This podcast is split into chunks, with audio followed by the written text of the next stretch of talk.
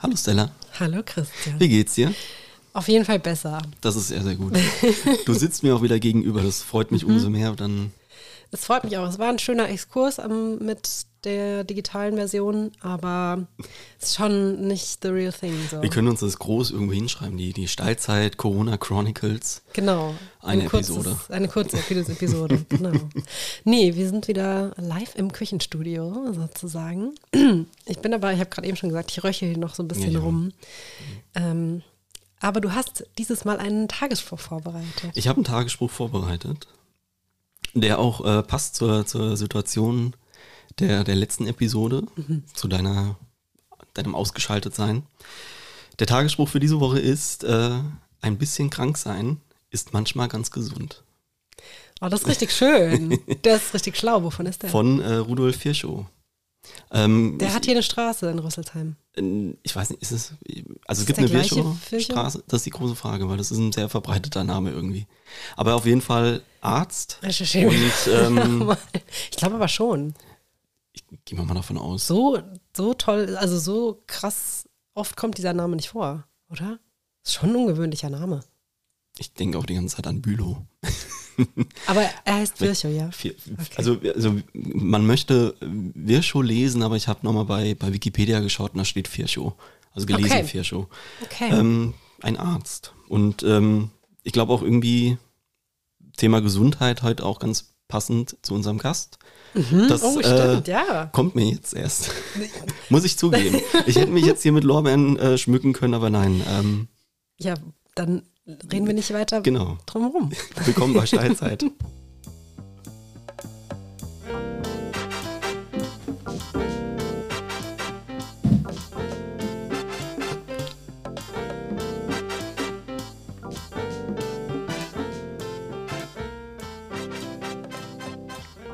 Ich finde es total schön, dass du gesagt hast, ähm, gesund hat auch was mit unserem Gast zu tun. Dass du nicht gesagt hast, krank hat was mit unserem Gast zu tun. Nee, nee, krank ist immer doof. Auch wenn es manchmal gesund ist, wie wir jetzt gelernt haben. Aber genau, aber das ähm, finde ich sehr schön. Ja, herzlich willkommen. Christian, noch ein Christian. Jetzt müssen wir mal gucken, wie wir das machen, dass wir hier nicht so durcheinander geraten. Schön, Hallo. dass du da bist. Freut mich sehr. Ihr könnt mich egal wie nennen. Ich bin bereit. Du, das Problem hast ja im Grunde nur du. Stimmt. du musst uns einfach nur sehr intensiv ansprechen, dann, dann, dann antworten das wir auch. Das stimmt. Ich weiß nicht, ob ich dich jemals Chris genannt Nenn dich deine Freunde Chris? Ähm, es ist so, ich ich hatte darüber nachgedacht, weil das auch ein Teil des Fragebogens war, dieses Thema mit den Spitznamen. Ähm, bei mir ist das so, ich glaube, ich habe je nachdem, welche Epoche meines Lebens quasi, ähm, wenn ich darauf zurückschaue, es gibt die Christian-Phase, das ist definitiv die, die Zeit im Gymnasium. Und ähm, im, im Zahnmedizinstudium haben alle Chris gesagt. Alle. Und deswegen kann ich immer so ein bisschen überlegen, okay, woher kenne ich den nochmal? Ah ja, okay, wahrscheinlich. Einfach voll erwachsen. Ich finde, Chris ist irgendwie die ich weiß auch nicht, Chris ist nicht die Verniedlichung von Christian, finde ich. Ich finde, bei Chris ist man gleich so, weil es so kurz ist, so mhm. Chris. Ja, ich finde, das ist eher so, typ. es ist nicht so, dass ich jetzt sagen würde, das ist mein Lieblingsspitzname oder so. Habe ich, glaube ich, gar nicht. Chrissy. Ist das, ja, Chrissy ist sehr witzig. Das ist, das, das ist der von meinen Eltern vor allem. Ah, wirklich? Okay, weil das ist ja schon sehr verniedlichend. Ja, der Chrissy zu Hause, das ist auch sehr, das ist sehr hessisch, nicht Chrissy, sondern das ist der oh, Chrissy. Ja, mhm. der Chrissy. Der Chrissy. Könnt ihr auch sagen, ich bin bereit. oh Mann. Du bist aber auch nicht hier, wir haben jetzt schon kurz sehr viel angeteasert mit gesund und so weiter. Du bist auch nicht hier, weil du Zahnmediziner bist. Nee, tatsächlich nicht. Das ist ähm, das Schicksal, was äh, an mir vorübergegangen ist. Aber das, ähm, das Studium habe ich trotzdem drei Jahre durchgezogen. Genau, du hast einen super interessanten Werdegang, finde ich. Ähm, erzähl mal ein bisschen was dazu. Warum bist du hier? Also ich ähm, habe Abitur gemacht am Kant-Gymnasium in Rüsselsheim, komme aus Bauschheim und ähm, habe eigentlich schon so in der 11., 12. Klasse die Entscheidung getroffen, okay, ich will gerne Medizin studieren. Das war so der große Traum. Und habe dann eigentlich auch ziemlich, ähm, aus heutiger Sicht wundere ich mich da irgendwie selbst, habe da bei ganz vielen Lehrerinnen und Lehrern auch dann mit denen gerungen und habe gesagt, doch noch elf Punkte bitte anstatt zehn. Ich brauche wirklich, ich brauche echt einen guten Schnitt, bitte helfen Sie mir. Ähm, und es ist dann es stand zwar eine Eins vom Komma, aber danach kam eine Acht und damit war eigentlich klar, Medizin ist raus. Ähm, ich habe das trotzdem dann versucht über Medizinertests und habe ähm, an der Hamburger Uni dann nochmal so einen spezifischen Tester gemacht, um irgendwie die Abinote ein bisschen aufzubessern. Das klappte aber nicht und dann kam die Zulassung für Zahnmedizin, was ich eigentlich gar nicht machen wollte, ehrlich gesagt, sondern aus Spaß. Weil ich dachte, naja, gut, bewirbst dich mal. Und dann war eigentlich das Ziel, Zahnmedizin durchzuziehen bis irgendwie so Physikum, die Ecke da und ähm, solche Äquivalentscheine zu sammeln, dass man dann sagen kann, hey, liebes Unisekretariat, ich möchte jetzt gern wechseln, jetzt will ich richtiger Arzt werden. Und dann war ich in diesem Sekretariat, ich hatte alle meine Scheine bestanden, das lief, also es war anstrengend, aber es hat, hat funktioniert, alle Scheine waren da und dann sagte die damals zu mir, wissen Sie eigentlich, was den deutschen Steuerzahler ein Medizinstudienplatz kostet? Und de facto sagte sie dann, das kann ich vergessen. Und ähm, dann war ich super frustriert und habe dann überlegt, okay, kann ich mir vorstellen, ein Leben lang nur in den Mündern von Leuten rumzufuhrwerken und nicht mit denen auch irgendwie kommunikativ groß sein zu können. Und habe mich dann dagegen entschieden und habe dann alle Zelte abgebrochen in Frankfurt, da habe ich studiert und habe auch gewohnt und bin nach Hamburg gegangen und habe eine Heilpraktikerausbildung gemacht, drei Jahre lang. Und ähm, ich ahne, dass ich heute hier bin, weil äh, diese Praxis, die ich aufgemacht habe, ähm, nachdem ich in Hamburg erst eine Praxis hatte, zurückgezogen bin, ähm, die ist in Bauscheim, in Rüsselsheim. Und ich würde sagen, die ist ziemlich cool. Sie macht mir viel Spaß im Leben. Und ähm, ich sehe die auch selbst für mich in meinem Leben als totale Bereicherung und ähm, die wertet auch mein Bild, was ich von Rüsselsheim und Bauscheim habe, so aus meiner Kindheit für mich persönlich ein bisschen auf. Aber das ist Eigenlob stinkt und deswegen, okay, jetzt reicht's. deswegen bist du eigentlich hauptsächlich hier, weil ich dich so witzig finde. Ah, oh Gott, Hilfe! Mir ist, hättest du sagen müssen. Jetzt, jetzt würde mich interessieren, was für ein Bild von Bauscheim hat vorgeherrscht. Ja, ähm, Bauschheim, ich muss es ein bisschen differenzieren. Bauschheim und Rüsselsheim ist für mich auch immer ganz seltsam, wenn das halt heißt, es ist ja eine Stadt quasi und ein Stadtteil, der mhm. dazugehörig ist. Ähm, Bauschheim mochte ich eigentlich immer sehr gerne. Ich habe ähm, Bauschheim landschaftlich immer sehr genossen, auch von den Menschen, die ich da so äh, um mich hatte, die Freundinnen und Freunde. Ähm, Rüsselsheim war für mich als Kind und als Jugendlicher eher düster, negativ. Ähm, alle waren irgendwie genervt von dieser Stadt. Ähm, man musste sich immer erklären, wenn man gesagt hat, wo man herkommt. Und dann wurde man gefragt, ob man dauerbewaffnet ist und so. Also wirklich so völlig übertrieben. Ähm, aber ich würde sagen, auch die Stimmung der Menschen hat sich auf diese Stadt auch irgendwie übertragen. Und ich war nie gerne in der Innenstadt früher, muss ich, muss ich gestehen. Also Bauschein ist schon auch eine eigene Welt. Das muss man, glaube ich, auch nochmal irgendwie dazu sagen, das hat sich, hat sich auch nie so richtig geändert. Genauso wie Königstetten auch schon, schon auch ein Dorf ist. Ja. Und nur ich, Hasloch, finde ich, gehört irgendwie. Aber wahrscheinlich das, sehen die Haslocher das anders. Ich als Königstädterin. Ich glaube, ich glaub, den Haslochern darfst du es nicht sagen. Hasloch ist noch am nächsten an Rüsselsheim irgendwie dran. Ja, es ist Wald dazwischen. Weil das hatte ich auch mal, ähm, weil das verbinde ich tatsächlich so mit Bauscheim, dass es halt irgendwie so ein bisschen abgelegen liegt. Also Königstetten ist ja noch irgendwie wenn man den blauen See jetzt noch mit dazu mhm. nimmt, ist es ja an der Stadt dran. Bei ja. Hasloch ist halt der Ostpark dazwischen. Aber bei Bauscheim, wenn du jetzt überlegst, wie komme ich jetzt von hier nach Bauscheim, dann muss ich mit durch der 6. Mit, ja, der, mit 6. der 6. Und zwar nur mit der 6. nur mit der 6. Einmal im Kreis fahren habe ich gerne, habe ich früher gerne gemacht. Und Als Hobby? Das war mit, mit einem Kumpel, der hat äh, hier drüben in der NRB-Siedlung gewohnt. Ja. Und dann sind wir immer an der Wiener Straße in die ja. 6 eingestiegen, wenn wir halt einen Tag hatten, keine Ahnung, was wir machen, dann fahren wir halt mal ein paar Runden mit der 6. äh, Geil. Also war, war sehr, sehr, sehr spannend, weil. Aber guck mal, wir hätten uns begegnen können. Also nicht, dass ich die ganze Zeit beim Bus gewartet habe, aber äh, vielleicht. Vielleicht haben wir uns schon mal gesehen. Wow. Bestimmt. Ihr wart ja auch eine Zeit lang zusammen auf der gleichen Schule, auf jeden Fall. Das haben wir aber schon im Vorhinein so ein bisschen ja. abgeklärt. Ich gar nicht. Ich ja, habe keine Erinnerung. war ja aber auch nicht im Chor. Das nee, ich habe auch vorhin, wir haben, wir haben vorhin darüber gesprochen, weil ähm, ja, ich, ich, ich habe auch gesagt, ich, ich habe mich halt während der Schulzeit auch sehr zurückgehalten. Mhm. Also erstmal, wir waren dieser, ich war in diesem Superjahrgang aus den letzten G9ern, den ersten G8ern und ähm, wir haben uns untereinander schon nicht wirklich gemocht. Und dann cool. war halt auch irgendwie alles, was drumherum passiert, nie so, so interessant. Und ich habe mich halt auch nicht so, ich war jetzt nicht so einer, der das Schulgelände betreten hat und gesagt, hier, ich bin jetzt da, sondern warst nicht der, der King. Nee, der nee, nee, nee, das, war, das waren andere. Ja, das also mit dem King der Stufe, ich habe. Ähm, du warst also bestimmt ich, der King der Stufe. I don't know. I don't know. ähm, ich habe gestern noch mal reingehört in eure Folge mit, ähm, jetzt habe ich seinen Namen schon wieder vergessen, peinlich, der ähm, Stadtschülersprecher. Ah, Tohit. Ja, genau, Tohit. Ähm, und witzigerweise ist mir dann auch wieder aufgefallen, ich war auch Stadtschulsprecher. Echt? ja, und Schulsprecher. Wie ja. lang? Ich habe einen richtig bleibenden Eindruck hinterlassen. Das an der Stelle danke. Das war auf jeden Fall in deiner aktiven Zeit. Ähm, ich war, als ich in der 11. Klasse war, oder? Doch, in der 11. Klasse war ich Schulsprecher und in der gleichen Zeit auch Stadtschulsprecher. Also Crazy. Mhm. Ja. Ich war nie so richtig in der SV. Ich weiß noch, ich war mal Klassensprecherin. Und es war auch voll das begehrte Amt. Warum? Also jetzt im Nachhinein denke ich so, oh, noch ein zusätzliches Ding. Also, Krass, auf, also ich kann ja. ja sagen, diese, die, ich sag mal, die höhere Ebene mit Schulsprecher oder vor allem Stadtschulsprecher, ähm, es werden jetzt viele Herzen brechen von Provi-Lehrern von damals, die da gesagt haben, oh, der Christian, der wird was bewirken im Zweifel. Ähm, ich wollte den Schlüssel für den SV-Raum haben und den habe ich auch bekommen und da konnte man immer auch in den Unterrichtszeiten dann sagen, ich muss was für einen Stadtschülerrat machen, ich muss jetzt leider gehen. Bei Herrn Meier in Physik war sehr cool und dann war ich weg. Und dann habe ich eigentlich den, habe ich den dekoriert, den SV-Raum. Das habe ich gemacht mit Freunden, das war cool. Christian, ey, ja, Sorry. Also, aber spannend, also ich wusste zum Beispiel nicht, dass du irgendwie auch so schulpolitisch aktiv warst. Ich Wie bin schön. sehr glücklich, weil es gab ein ganz, ganz hässliches Bild von mir, was die Presse geschossen hat.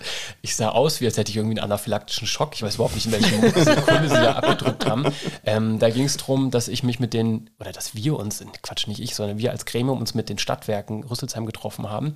Und vielleicht sind das die, die Hinterlassenschaften meines Amtes, die wussten bis dato, wirklich, ich erzähle keinen Quatsch, die wussten die Endzeiten der Schule nicht. Das heißt also, die wussten gar nicht, okay, wann müssen die denn wirklich jetzt Busse schicken? Weil das Problem zu dem Zeitpunkt war, nach der, lasst mich lügen, nach der fünften Stunde, wenn man da äh, aus hatte, fuhr, glaube ich, kein Schulbus. Und ähm, dafür aber irgendwie nach der sechsten und nach der siebten. Und dann habe ich gesagt, okay, kein Mensch hat nach der siebten aus, können wir das nicht vielleicht umlegen? Und dann guckten die mich an, ja, wann, wann wäre das denn? Und ähm, das ist vielleicht eine Hinterlassenschaft. Oh wow. Hast doch was bewirkt. Die Pogi-Lehrer können aufatmen. Herr Sorg. Oh, Herr Sorg, ja. Oh, ja. Aber deine, ähm, was vielleicht geblieben ist, ist dein, deine Lust am uneigennützigen Helfen vielleicht so ein bisschen. ähm, du hast jetzt gerade schon deine Praxis angesprochen in Bauschein. Mhm. Du bist Heilpraktiker. Ja. Und das ist ja ein Job, ähm, wo ich ganz viele Leute kenne, die erstmal schwer ein- und ausatmen. ja, Wie, die kenne ich ähm, auch. genau, also gerade du mit deinem medizinischen Hintergrund, mhm. ähm, wie ist es denn diese Entscheidung überhaupt stand, zustande gekommen, dass du sagst, okay, ich mache jetzt was, wo die Schulmedizin in der Regel weit weg ist? Mhm. Mm, ich glaube, wenn ich darauf zurückgucke, es ist, ich, ich würde gerne irgendwie sowas total Fancyes jetzt erklären, von wegen, das war super naheliegend für mich und ich habe mich vielleicht immer schon für Naturheilkunde interessiert oder sowas. Ähm, ich glaube schon, dass ein Interesse für Naturheilkunde immer schon bei mir drin war. Ich mochte immer Pflanzen, wahnsinnig gerne Kräuter, solche Geschichten, das fand ich schon immer toll. Ähm, aber ich glaube, in der Situation, als, als dieses Kartenhaus zusammenfiel, Medizin wird es nicht werden für dich und das wirklich ein riesiger Traum war. Also ich sehe mich heute noch, wie ich beim Ergebnis irgendwie vom von äh, Hochschulstart, wenn die da diese Verteilung äh, rausgeschickt haben, bist du jetzt dabei oder nicht. Ich bin da heulend zusammengebrochen auf meinem Zimmerboden. Das war übelst das Drama. Ähm, es war tatsächlich zu dem Zeitpunkt so, das Kartenhaus stürzte ein und in der Situation, ich hatte Freunde in Hamburg wohnen und wollte auch weg aus Frankfurt, weil ich mir gedacht habe, ich will nicht hier jetzt irgendwas anderes starten, ähm, und bin immer noch in dem gleichen Freundeskreis drin. Die werden immer sagen oder werden über ihr Studium reden und ich kann, kann nicht mehr mitreden. Ich wollte unbedingt was Neues starten. Und ich habe dann darüber nachgedacht, was ist das Naheliegendste, was mich in einen Praxisalltag reinbringt, wo ich eine weiße Hose tragen kann. Man könnte, glaube ich, sogar Kittel tragen, aber das finde ich wirklich sehr lächerlich. Ähm, und dann, dann hatte ich gesagt, okay, dann ist es vielleicht das und ich mache das so zu meinem Ding, dass es nicht, nicht ein Job wird, den andere vielleicht mit so vielen Ein- und Ausatmern beäugen und be beurteilen müssen. So ist die Geschichte eigentlich. Vielleicht ein bisschen unspektakulär. nee, ich finde das, ähm, ich finde das schon sehr nachvollziehbar. Du hast ja auch, ähm, du bist ein großer Steilzeit-Fan. Mhm. Du hörst jede Folge, das finde ich immer schön. Manchmal erreichen mich so random Nachrichten, so Sprachnachrichten, die, äh, die die Folgen kommentieren. Und du warst auch deswegen sehr angetan von der Folge mit Toto, der ja seine Botanicals mitgebracht hat und so weiter. Ja. Also dieses Kräuterhexen-Dasein, ähm, das sehe ich bei dir auch.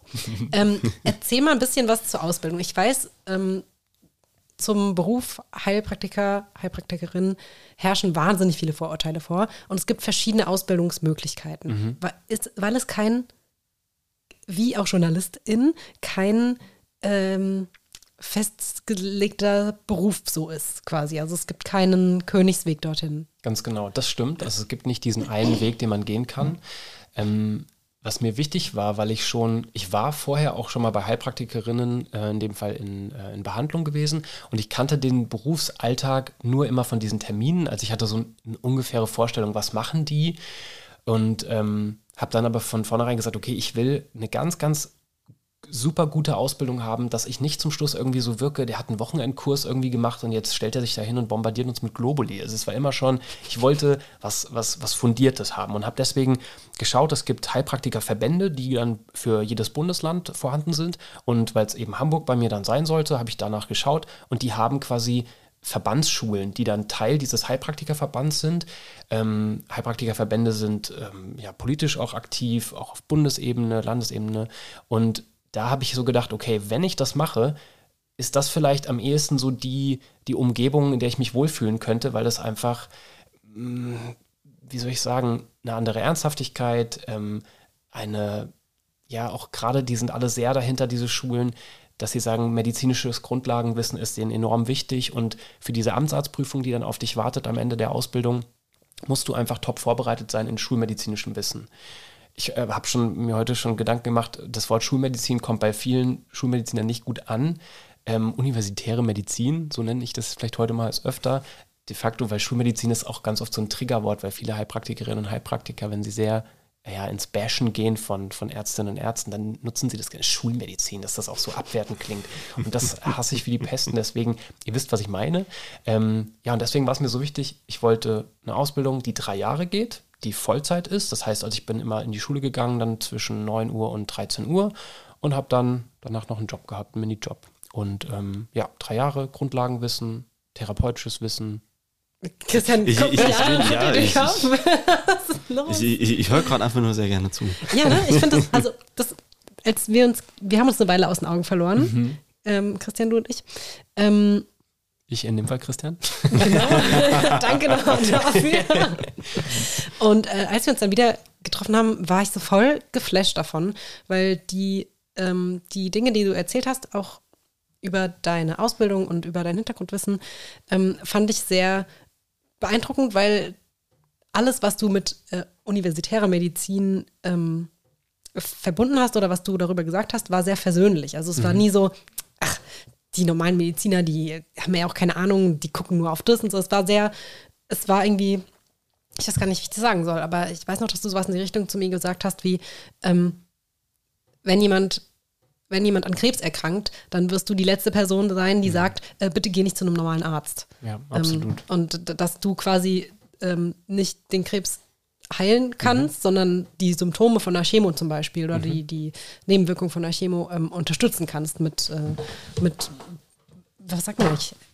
Herbal. Ach, du meinst äh, Kräuter ja, oder sowas? So, also Phytotherapie würde man am ehesten sagen, als Kräuterheilkunde, mhm. so nenne ich das mal. Das fand ich total spannend, dass du da so. Ja, ich glaube, dass das kommt einfach daher, ich habe aus den Studiumszeiten in Frankfurt einfach noch ein paar Freundinnen und Freunde, die heute Ärztinnen und Ärzte sind, und ähm, erstens könnte ich das denen nicht antun. Ich könnte denen, glaube ich, nicht in die Augen gucken, wenn ich jetzt hier irgendwie den ganzen Tag nur Engelskarten legen würde und was weiß ich was, was man da so typischerweise erwartet, Eigenurin trinken. Ähm, mir war es immer wichtig, weil der Traum, Arzt zu werden, war ganz lange Zeit ja einfach so ein fester Bestandteil meines Lebens und den habe ich, den habe ich nicht so, wie soll ich sagen, ich habe den nicht gerne hergegeben und auch nicht die Ideale, die, glaube ich, ein guter Arzt haben sollte. Ähm, und das war total cool, deswegen es hatte so ein, so ein versöhnliches Ende in Anführungszeichen für mich bei der Heilpraktikerprüfung ähm, von einer Amtsärztin und von auch einer Beisitzerin lief das. Ähm, ich war ultra nervös. Ich weiß noch, dass ich, ich kam da rein in den Raum und sagte dann, kann ich, kann ich jetzt mal was trinken? und dann war die schon irgendwie total genervt davon, weil die das auch mit so einem Aufnahmegerät, das muss alles so äh, dokumentiert werden und bla bla. Und dann hat die erst meine Trinkgeräusche mal wieder dann irgendwie da rausschneiden müssen, wie auch immer. Und dann sagte die am Ende von der Prüfung, ähm, ich glaube, sie wären auch ein verdammt guter Arzt geworden. Und das war so ein Moment, wo ich dachte, okay, oh, mein Herz wird groß. Das ist echt schön zu hören, weil ich wirklich versuchen will, ja, das soll eine Hand-in-Hand-Geschichte werden mit der universitären Medizin, mit Ärztinnen und Ärzten und kein Gegeneinander. Und trotzdem ist es so, ich vermeide auch mich so der, dieser Universitätsmedizin irgendwo so anzubiedern und zu sagen, ja, nee, klar, ich mache da nur irgendwie nebenbei, kann ich dem noch ein bisschen Magnesium geben, nee, oder sowas. Ähm, ich sehe mich schon als eine vollwertige Therapie, die ich anbiete. Und ähm, es gibt aber einfach Grenzen. Und das ist auch ganz wichtig in diesem Job, diese Grenzen auf dem Schirm zu haben, weil es ist so schlimm, wenn ich irgendwie aus der Presse mitbekomme, es gibt Kolleginnen und Kollegen, wenn ich die überhaupt so nennen will, die irgendwelche komischen Aprikosenkernextrakte bei Krebspatienten im Endstadium anbieten oder irgendwelche Infusionen mit, was weiß ich, was da drin ist. Und da ist es ganz wichtig zu wissen, okay, mein Job hat Grenzen, auch wenn der von der gesetzlichen Regelung her ein bisschen crazy geregelt ist. Das stammt aus der Nazi-Zeit, dieses Heilpraktikergesetz, was das ermöglicht, dieses Wirken. Und ähm, das braucht auf jeden Fall auch Reformen, aber trotzdem, es geht halt darum, wie interpretierst du das, der halt selbst in dem Job tätig ist. Und dieses ähm, Anti-Schulmedizin sein, das geht gar nicht. Es geht wirklich gar nicht. Kann gegen das System sein, wie das läuft, was auch Ärztinnen und Ärzte, glaube ich, sind, aber generalis äh, generalisiertes Bashing, das ist einfach peinlich. Das ist, das ist meistens von den Leuten, die einfach selbst ein riesiges Ego-Problem mitbringen, glaube ich, meiner Meinung nach. Ich denke mal, also ich bin bei diesen, bei diesen Fort Vorteimer. Wir hatten auch im Vorfeld, ähm, Stella hatte dich vorgeschlagen, dass du hierher kommst. Und ähm, dann hatten wir auch so dieses Thema mit ähm, ja, Heilpraktiker oder Heilpraktikerinnen. Und dann ging es eben auch um diese Vorurteile, weil ich glaube, das ist aber auch, was sich so, so festgesetzt hat, weil die Negativbeispiele natürlich dann wieder überwiegen. Mhm. Ähm, wenn da irgendwo wieder steht, dann ja diese Krebsgeschichten. Also mhm. jetzt gehe ja nicht äh, zu einer irgendwie Therapie oder Chemo oder ähnliches, sondern trinke ein bisschen Räubusch stehen, dann geht es schon von alleine weg oder sowas. Ähm, dass das, glaube ich, auch einfach zu vielen Köpfen noch irgendwie mit drin steckt. Und ähm, du hattest die Folge mit Toto angesprochen. Er hat ja auch selbst in der Folge dann erzählt über seine Neurodermitis war es, glaube ich, mhm. wo er dann auch äh, von, von Hautarzt zu Hautarzt, äh, Hautarzt gerannt ist und eigentlich nur irgendwelche Salben mhm. verschrieben bekommen hat. Bis er dann auch bei einer Heilpraktikerin war und die einfach mal gesagt hat, okay, wir gucken mal, äh, war, glaube ich, sogar noch eine Blutuntersuchung, dann einfach, okay, du hast einen Mangel. Oder hast ja, ich meine, er hat erzählt von der, von der Blutuntersuchung. Genau. Ansonsten naheliegend wäre auch noch so Darm, Darmuntersuchungen mhm. zu machen. Aber das ist ja dann das, was dann so angesichts dieser Negativbeispiele so in den Hintergrund drückt, mhm. dass es ja eigentlich um was anderes geht. Es geht ja darum, irgendwie sich in dem Fall einfach mal ein bisschen mehr mit den Leuten auseinanderzusetzen, mhm. statt einfach nur nach Schema F mhm. zu handeln, was vielleicht in universitärer Medizin irgendwie äh, so, so, so eine Berufsblindheit vielleicht dann am Ende sein wird, weil man einfach zu viel zu tun hat. Mhm. Und dieses einfach sich die Zeit zu nehmen.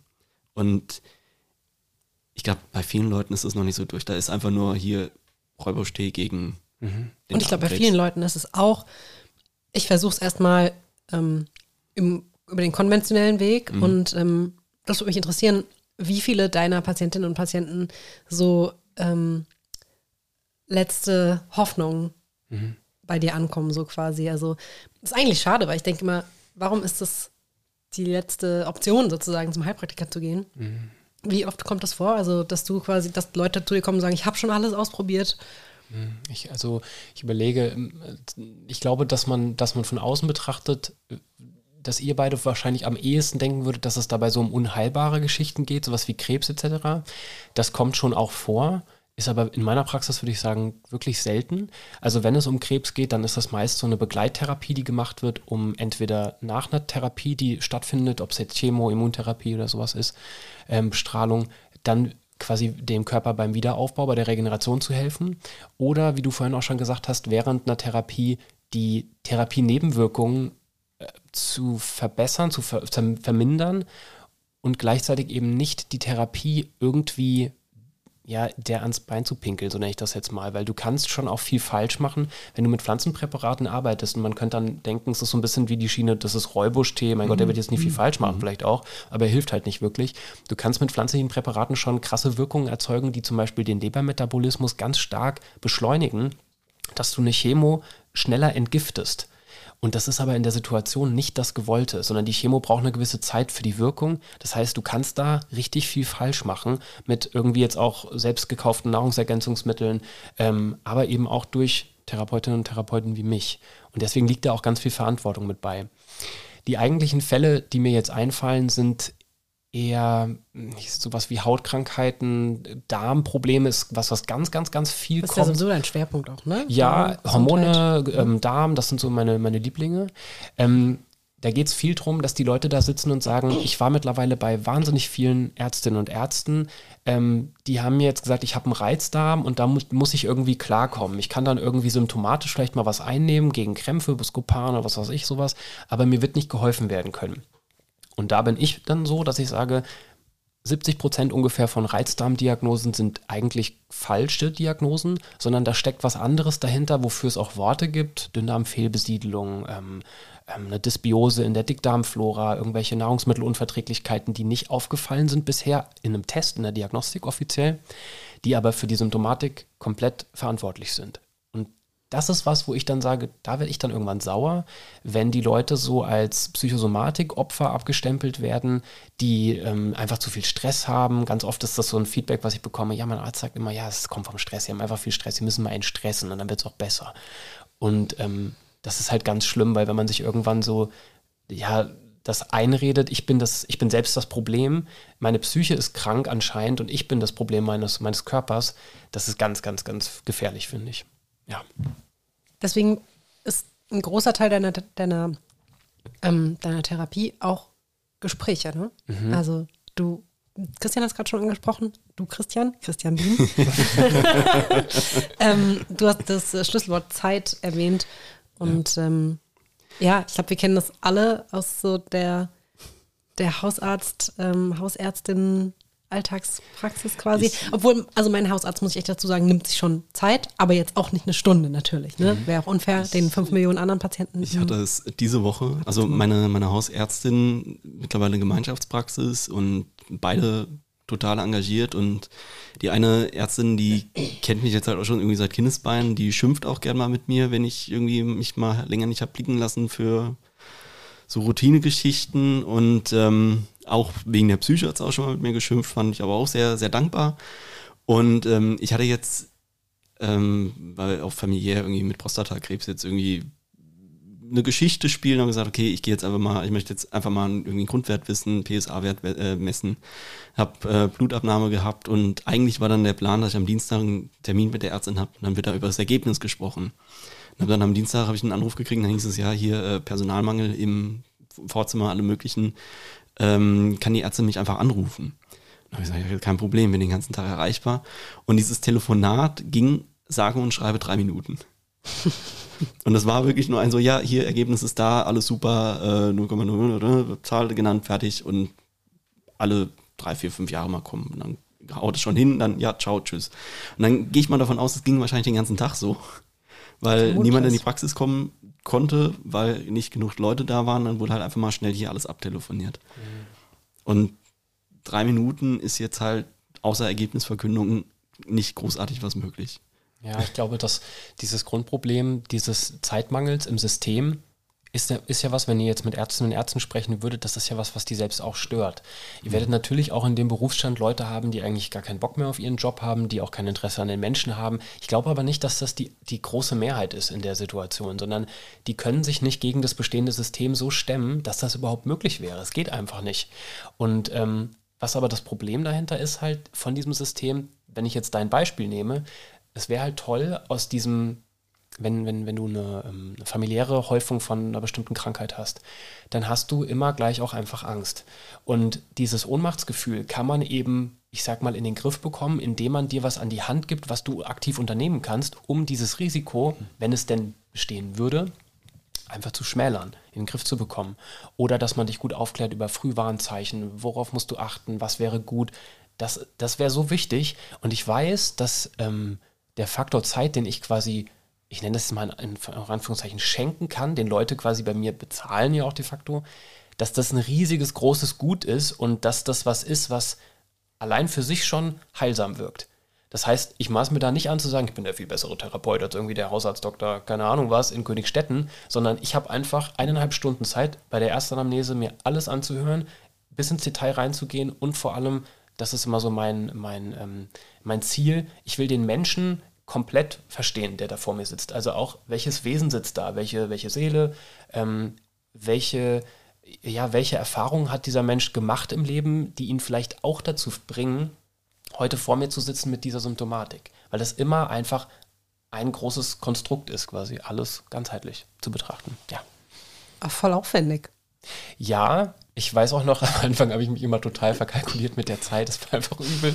Diese Anfangszeit auch gerade hier in Hamburg damals, das war, ich, was habe ich da teilweise Abende länger gemacht und habe dann gesagt, nee, Sie bleiben mal lieber hier. Das ist kein Problem, wir müssen noch ein bisschen, wir sind noch nicht durch. Ich habe mich da totgequatscht, ähm, wirklich. Aber ach, ich bin da sehr ehrgeizig. Das heißt, ich will mittlerweile auch nicht, dass die Leute wahnsinnig lange warten müssen auf eine Besserung. Das ist halt so ein bisschen, ich sag mal, das Problem von der Naturheilkunde. Die wirkt nicht wie eine Ibuprofen nach irgendwie, keine Ahnung, 20 Minuten, sondern die wirkt im Zweifel auch erst, wenn auch was verstanden worden ist über den Körper, über das Defizit, über das Thema und dann auch wirklich eine Lebensstiländerung stattfindet. Das heißt also, es ist nicht nur, ihr kriegt die eine Pille und die wirkt, das wünschen sich sehr viele die auch Klar. die, die zu mir kommen, die dann nämlich irgendwie ein falsches Bild haben, sage ich mal. Ähm, aber den Zahn kann ich gut ziehen, glaube ich das ist mir geblieben aus dem Studium. Richtig schlecht. so ein dreckiges Lachen. I'm sorry. Aber ich muss schon sagen, ähm, weil du jetzt gerade sagst, es wirkt nicht sofort. Ähm, ich war jetzt eine Weile äh, krank und ähm, hab, äh, wir haben auch in der Zeit kurz Kontakt gehabt und ähm, ich habe dir erzählt, was ich gerade so nehme an Tees und was ich so trinke. Mhm. Und ähm, ich hatte eine richtig fette Rachenentzündung noch oben drauf auf meinen fiebrigen Corona-Infekt und äh, habe Salbeitee getrunken, weil, also früher habe ich mir gedacht, okay, man muss nur damit gurgeln, aber irgendwann fand ich den ganz lecker und dann habe ich auch angefangen, den zu trinken. Und ähm, dann hast du mir gesagt, ich soll ihn lieber nicht trinken, weil er nämlich das Fieber hemmt. Mhm. Und ähm, das wusste ich bis dato zum Beispiel noch nicht. Aber das mit dem Lindenblütentee, den du da auch empfohlen hast, das wusste ich. Und da bin ich jedes Mal wieder komplett geflasht, dass man, wenn man den trinkt, innerhalb von fünf Minuten die absolute Hits mhm. hat. Also es ist echt irre, was das macht. Also so, also ich glaube, jeder, der schon mal irgendwie so einen Heiltee getrunken hat, weiß auch, dass es das natürlich kein Quatsch ist. Also mhm. es ist ja mhm. eine ur, uralte Methode, Heilmethode. Total. Also das, das Prinzip vom Salbeitee, warum ich dir das da geschrieben hatte, ähm, Salbei ist eine Pflanze, die man wunderbar einsetzen kann, zum Beispiel beim Thema zu heftiges Schwitzen. Also gerade bei Wechseljahrsbeschwerden bei der Frau, aber auch bei Männern, die einfach zu stark schwitzen. Dann ist Salbeitee eine richtig gute Sache, weil es einfach schweißhemmend wirkt. Das Problem ist aber, wenn ich in der Situation bin, dass ich dem Körper eigentlich eine Unterstützung geben will, gegen den Infekt besser vorzugehen. Und das muss man sich einfach so denken wie, du musst richtig hochkochen, weil in der Hochkochsituation bist du super gut durchblutet, die Immunzellen können überall hingelangen, können in großer Stückzahl im Zweifel noch cool angereizt werden, dass die, dass die gebildet werden. Ähm, dann macht Salbei in der Situation keinen Sinn als Tee, den man runterschluckt. Das heißt, das Gurgeln, was du erwähnt hast, das macht Sinn. Das heißt, der hat antivirale Stoffe in sich drin, der Salbei, der dann einfach wunderbar wirken würde, wenn du das gurgelst und wieder ausspuckst, dann würde aber wohlgemerkt. Weil das ist so das Problem. Die schweißhemmende Wirkung ist halt nicht was, was ähm, ja, gut ist in der Situation. Lindenblütentee dagegen richtig gut.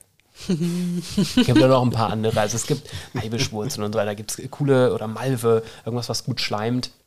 Thymian-Tee ist mein Favorite in Infektzeiten, weil der einfach der Knaller ist. Der schmeckt jetzt nicht bombig, aber das ist auch so, dass ich dann erlaube, auch ein bisschen Honig reinzumachen bei den Patientinnen und Patienten. ich glaube, Tee ist so der Einstiegs. Das ist so das Niedrigschwelligste. Da kriegst du auch den, den größten Heil. Praktiker-Gegner dazu, dass er noch einen Tee trinkt. So. Ja. I don't know, weil das Problem ist, ich habe so eine eigene Teemischung. Ähm, die habe ich mir, also gut, das ist lächerlich zu sagen, das ist meine Kreation, äh, weil ich glaube, die gibt es bestimmt schon von irgendjemand anderem. Aber die heißt, ich habe die damals äh, als Weihnachtsgeschenk für die Familie haben wir die verpackt und dann habe ich den Tee Sonne im Bauch genannt damit habe ich die ganzen Hater natürlich wieder volle Kanne auf den, auf den Barrikaden. Sonne im Bauch klingt verdammt sekt, sektenartig. Shit. Ich muss irgendwie was anderes, keine Ahnung. Ich suche noch nach einem anderen Titel. Aber er ist, er ist, er ist toll von der Wirkung. Der, der super mega tut, tut, tut gut Tee. Oh Gott. Ich nehme oh, die Sonne, ich nicht, das klingt auch sehr nach Alnatura Shopper. Das stimmt, das stimmt natürlich. Wie oft bist du denn so Kritik ausgesetzt? Also. Ähm, und wie gehst du damit um? Ich, ich denke, ich muss gerade zurückdenken, ich war bei einer Freundin, die ist Kinderchirurgin, mit der habe ich damals studiert in Frankfurt und ähm, ich war zum Frühstück eingeladen und da waren nur Ärztinnen und Ärzte. Und ähm, das war eigentlich total interessant so zu, zu äh, erfahren, weil die waren total interessiert. Die haben dann so gesagt, was machst du da genau und so. Und ähm, dann war aber gleich ein so ein Satz, dass äh, eine Ärztin, die Kinderärztin ist, gesagt hat, oh, wenn ich schon lese im Anamnesebogen, dass die Eltern versucht haben, mit Anika-Globuli irgendwie zurechtzukommen bei der Prellung, da könnte ich denen schon eine reinhauen. Und dann dachte ich schon, ja, okay, kann ich auch nachvollziehen. Homöopathie ist echt nochmal speziell. Homöopathie ist nicht gleich Naturheilkunde, das muss man auch immer nochmal erklären. Also ich arbeite zum Beispiel relativ selten mit Homöopathie, ähm, weil es auch nicht mein Lieblings, hm, wie soll ich sagen, Bereich ist in der Naturheilkunde, aber das soll keine Kritik sein. Ähm, Kritik ausgesetzt bin ich eigentlich in meinem Alltag nicht super oft. Also ich habe vielleicht hat es auch damit zu tun, wie ich das betreibe, die Naturheilkunde, vielleicht, ich weiß es nicht. Oder auch, dass die ganz frechen Leute sich zurückhalten können und nicht zu mir kommen. Ich weiß es nicht. Ich habe ganz, ganz oft den Fall, dass wenn hm, eine Patientin von mir irgendwann sagt, ich glaube, ich muss mal meinen Mann auch hierher bringen. Und das ist immer schon so ein Moment, wo ich denke, oh Gott, okay, naja, dann gucken wir mal. Weil der normale, der, der normale deutsche Standardmann, der dann in dieser Praxis, mit in diese Praxis geschleift wird, sitzt dann da, breitbeinig und sagt dann, ich will Ihnen gleich mal sagen, ich glaube an den Scheiß hier eh nicht. Und dann ist das so eine Situation, wo du da sitzt und denkst so, warum bist du hier? Warum, warum kommst du? Was willst du? Was willst du? Ähm, und das ist dann so eine Form von Kritik, dass ich dann auch sage, wenn wir mit dem Anamnesegespräch durch sind, dann erlaube ich mir immer noch mal zu sagen, was dachten Sie denn, was ich heute mit Ihnen mache? Dass ich irgendwie Bongo trommle mit Ihnen beim Mondschein und die Göttin des, der Weisheit irgendwie anbete? Was ist, ihr, was ist ihr, ihre, ihre Sorge gewesen? Und ich kriege die dann eigentlich durch dieses Erstgespräch, in dem, wie ich es mache, ganz gut überzeugt, glaube ich, oder zumindest mundtot gemacht. Wer weiß. Aber ansonsten es ist, ist jetzt nicht so, als ob irgendwie wütende Pöbelmobs vor meiner Praxis stehen mit Mistgabeln und mich anzünden wollen oder sowas. Mal sehen, was noch so kommt. nach, nach, Erscheinen, nach, Erscheinen, dieses Podcasts dann. Wir, wir, wir haben eine gewisse Reichweite. oh Gott, shit. Aber nur coole Leute. Obwohl, ich mochte Charmed immer sehr gerne als Serie. Ich würde es sehr abfeiern, wenn man mich irgendwie versuchen würde, auf einem Scheiterhaufen zu verbrennen, glaube ich. Ja, da sehe ich Das gibt schon auch. so mystische Vibes. Ne? Charmed, ne? das habe ich schon voll vergessen. Mit den drei Mädels, ne? Yes, zauberhafte Hexen. Ah. Auch wieder so, ist das nicht geil, dass immer diese deutschen, entweder Filme, aber auch Serien, immer diese komischen Untertitel bekommen? Ist das nicht ja, geil? Ja, so eine Erläuterung und so furchtbar, ne? Charmed, zauberhafte Hexen. Friends What? hatte aber nix. Friends war einfach nur Friends. Ich habe Friends auch nie gesehen. I'm sorry. Ja, nee. Ich auch nicht. Naja. Ich gucke das, glaube ich, gerade zum, weiß ich nicht. Ist das so gut? Mal. Nee. Also, Geil. Danke ähm, dir. Ich habe neulich ich erst mit einer Freundin drüber gesprochen. Also sehr ein hochaktuelles Thema, ähm, gerade wieder wegen Matthew Perry. Ähm, Matthew Perry, genau. Ähm, eine Freundin von mir hat gefragt, ja, ich habe das auch nie gesehen, lohnt sich das anzufangen? Und dann äh, bin ich schon jemand, der als, äh, als Medienwissenschaftlerin ähm, sehr reflektiert an sowas rangeht und halt auch sagt, du musst es schauen als eine Serie aus den 90ern und mit einem Weltbild aus den 90ern. Und das sind sechs heterosexuelle, weiße Menschen ähm, mit Beziehungsproblemen, in Anführungszeichen. Ähm, und die teilweise, ja, dieses, ich meine, es ist vielleicht auch ein Ami-Ding, aber dieses typische Verklemmtsein, wenn jemand homosexuell ist mhm. oder ähm, da geht es auch in einer Folge ähm, um eine Frau, die sich freiwillig ihre Haare abrasiert so. Und das ist ein absolutes No-Go, ja. Und die Weiblichkeit verschwindet damit so. Und die Attraktivität und alles. Und die wird fortan halt geschnitten, sage ich mal. Mhm. und ähm, solche Sachen, ich glaube, dass man muss das einfach sehr mündig schauen, mhm. wenn man das nochmal schaut. Aber ansonsten, die Folgen sind 20 Minuten lang. Das hat mir jetzt während Corona viel geholfen einfach, weil man nicht so richtig aufmerksam sein musste. Ja. So ein bisschen, man muss sich an dieses komische Sitcom-Lachen gewöhnen. Wobei ich das ja irgendwie ganz geil finde. Das Echt, hätte das ich so ich gerne in meinem schön. Alltag. das hätte ich so gerne, sag ich, aber nur, dass ich es höre. Das klingt nach einer psychischen Erkrankung. Ähm, wenn ich eine bekommen müsste, dann die. Das wäre so geil. geil. Und vor allem im Job, das wäre so geil. Oh, shit. oh, das, das ist eine gute unnütze man, Superkraft. Man, man, man, man, kann damit, man, man kann sich es wahrscheinlich antrainieren. Du musst dir eine Wand aussuchen, das ist die, die Show, die Studiowand, wo dann das Publikum hinten dran sitzt. Dann musst du mal so bedeutungsvolle Blicke den Patienten. So, jeder, genau. Nee, Leute gehen aus, aus dem Behandlungszimmer raus und dann schaust du erstmal an die Wand und machst irgendwie irgendeine. Oh, geil, weil diese, diese ähm, ich weiß nicht, vielleicht gibt es dafür auch wirklich Fachbegriffe. Habt ihr die Nanny früher gesehen? Mhm. Ja. Oh, oh geliebt, ne? Fran Drescher, mega, mega. Und auch super witzig. Und die hat ja ganz oft so in die Kamera quasi dann auch mhm. geguckt, dieses Mr. Sheffield und dieses, hm, irgendwie so. Das war so witzig und so, so hätte ich das gerne. Das, also, das ist jetzt quasi die moderne Adaption vielleicht davon, oder zumindest eine Variante. Kennst du Fleabag? Das ist eine, ich glaube, die ist nur auf, auf Prime gewesen. Ich bin nicht ganz sicher. Äh, eine britische Serie.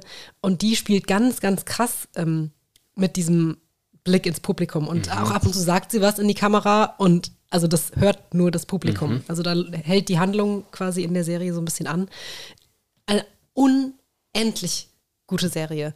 Mit dem Schauspieler, der bei Sherlock den Moriarty gespielt hat den ich wahnsinnig mhm, gern mhm. mag. Habe ich auch ähm, nie gesehen. Oh mein Gott, Christian, in meinem, in meinem, in meiner Welt in bist Universe. du so ein ganz Popculture-mäßig sehr bewanderter Mensch. Bin ich auch, glaube ich schon. Aber ich, also, na, na, also zum Beispiel, ich habe so, ich habe so so gestörtes Wissen. Also, dass ich zum Beispiel ganz viele SynchronsprecherInnen kenne mit Namen. Und das weil ich auch dieses ähm, äh, Synchronfach richtig spannend finde, in Deutschland ist das ja auch wirklich ein großes Ding. Mhm. Mhm. Und ähm, dass du irgendwie weißt, okay, ja, die Stimme von, von Ben Affleck ist immer die gleiche und so weiter. Bla. Ähm, das, das, das ist, finde ich, auch was, was damit werden Serien entweder top, wenn ich mhm. sie dann halt synchronisiert gucke oder im Original, oder halt der Oberflop. Und es ist so, dass durch die Streaming-Angebote haben die, glaube ich, ganz viele SprecherInnen genommen, die so nicht so richtig Bombe sind. Also wo man so denkt, okay, nimmt mich, bitte. Irgendwie das ist halt sofort. Ein Massenprodukt das ist krass. Krassen, und ja. ganz schlimm. Und ich habe ähm, ich hab, ich hab so ein Synchron, was weiß ich, so ein Stimmtrauma.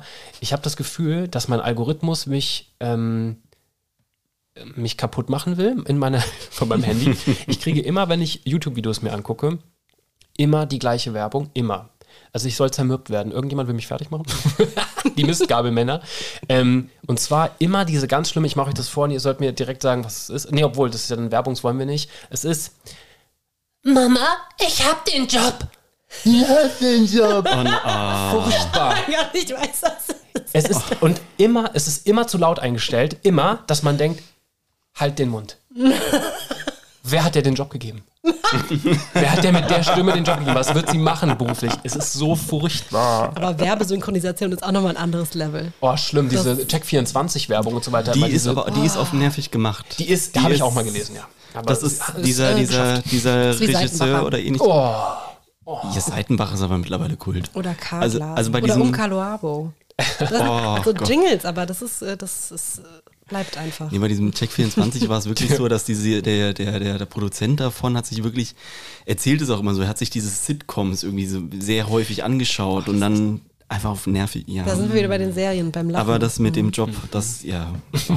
Sorry, richtig weit weggeführt, ne? Läuft richtig gut. Ich, ich, ich schaue jetzt auch gerade mal auf die Zeit. Wir sind bei 42 Minuten. Alter, ich, es war mir so klar, dass es mit dir so schnell fliegt. Das war so klar. Und wir haben noch Dinge vor. Das ist ja das. Shit. Das ja, ja, ich habe was ums Offen dabei.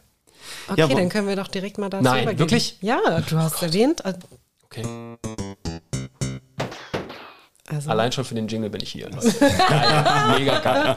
Und zwar, ich komme, einem, ich komme einem Versprechen nach, was ich dir gegeben habe, Juhu. dass, ähm, wenn ich komme, bringe ich mein Lieblingsgetränk mit auf alkoholischer Ebene und zwar Bellini. Ähm, magst du das, Christian? Ich, alkoholisch ist schon super. Ach ja, wir machen das. Okay. Also es, oh. es, es rattert. Ich, wenn ich es gleich vor mir sehe, dann weiß ich auch. I love it. Also es ist so weißes Pfirsichpüree mit, ich glaube, Prosecco oder Sekt im Normalfall okay. aufgegossen. Ja. ja. Das Ding ist, ich habe so, ich kann mich nicht so gut entscheiden für eine Sache und bin dann eher so, keine Ahnung, so, so, keine, ich habe so ein inneres Nachkriegskind, was dann denkt, ich nehme einfach alles, alles was geht. Ich bringe einfach von allem eine Flasche mit. Habe ich ohne Scheiß getan. Ich war in der Metro, ich war beim Edeka, ich war bei, wo What? sind diese kleinen Flaschen? Ich habe einfach alle Bellini, naja, Bestände jetzt nicht aufgekauft, aber jede Form von Bellini. Wir machen Bellini-Tasting. Oh okay, okay, okay. Es, es, wir brauchen, wir okay. brauchen Gläser. Ähm, was für Gläser? Ähm, am besten, ich habe diese dicken Eisbälle dabei. Am besten dicke Gläser. Dann machen wir die, die meine großen. Alter, du hast sogar das Pokal. Eis mit dabei. Ja, aber auch nur, damit es gekühlt bleibt. Ja. Ähm, ich weiß auch, warum ich jetzt auf diese ähm, Popculture-Geschichte gekommen bin. Du hast ähm, in, im Fragebogen geschrieben, dein Promi-Crush, Sailor Moon All the Way. Du bist doch so ein Anime-Boy. Also was ist, bist du so. Nee, ich glaube, die wirklichen Anime-Fans, die würden mich jetzt äh, dissen, ähm, wenn die das hören würden. Aber Sailor Moon hat, äh, glaube ich, meine Persönlichkeit geprägt. Äh, Gerechtigkeitssinn und ähm, sich für Schwächere einsetzen und so. Ich habe die Serie einfach geliebt muss es sagen. Ich habe es geliebt. 14.25 Uhr früher, RTL 2, ganz ursprünglich ZDF, da war es noch mhm. Bildungsbürgertum tauglich. Danach bin ich abgerutscht, aber Mit Stolz. Sailor Moon ist ja, diese, dieser eine Sendeblock RTL 2 genauso mhm. dann von der Schule gekommen ist. Oh. Das waren so für die Leute, die. Pokémon, Yu-Gi-Oh! Genau. Oh. aber das ist so für die Leute, die nicht wussten, dass es Anime ist, aber jetzt irgendwie. Detektiv dann Conan. Oh. Detektiv Conan. Geil. Und by the way, richtig gute Synchronisation von all diesen Serien, die waren Ja. top. Top, war die. Aber immer die, die japanischen Synchronisationen, also die Synchronisation von japanischen Serien, finde ich. So früher, auch die Ghibli-Filme. Ja.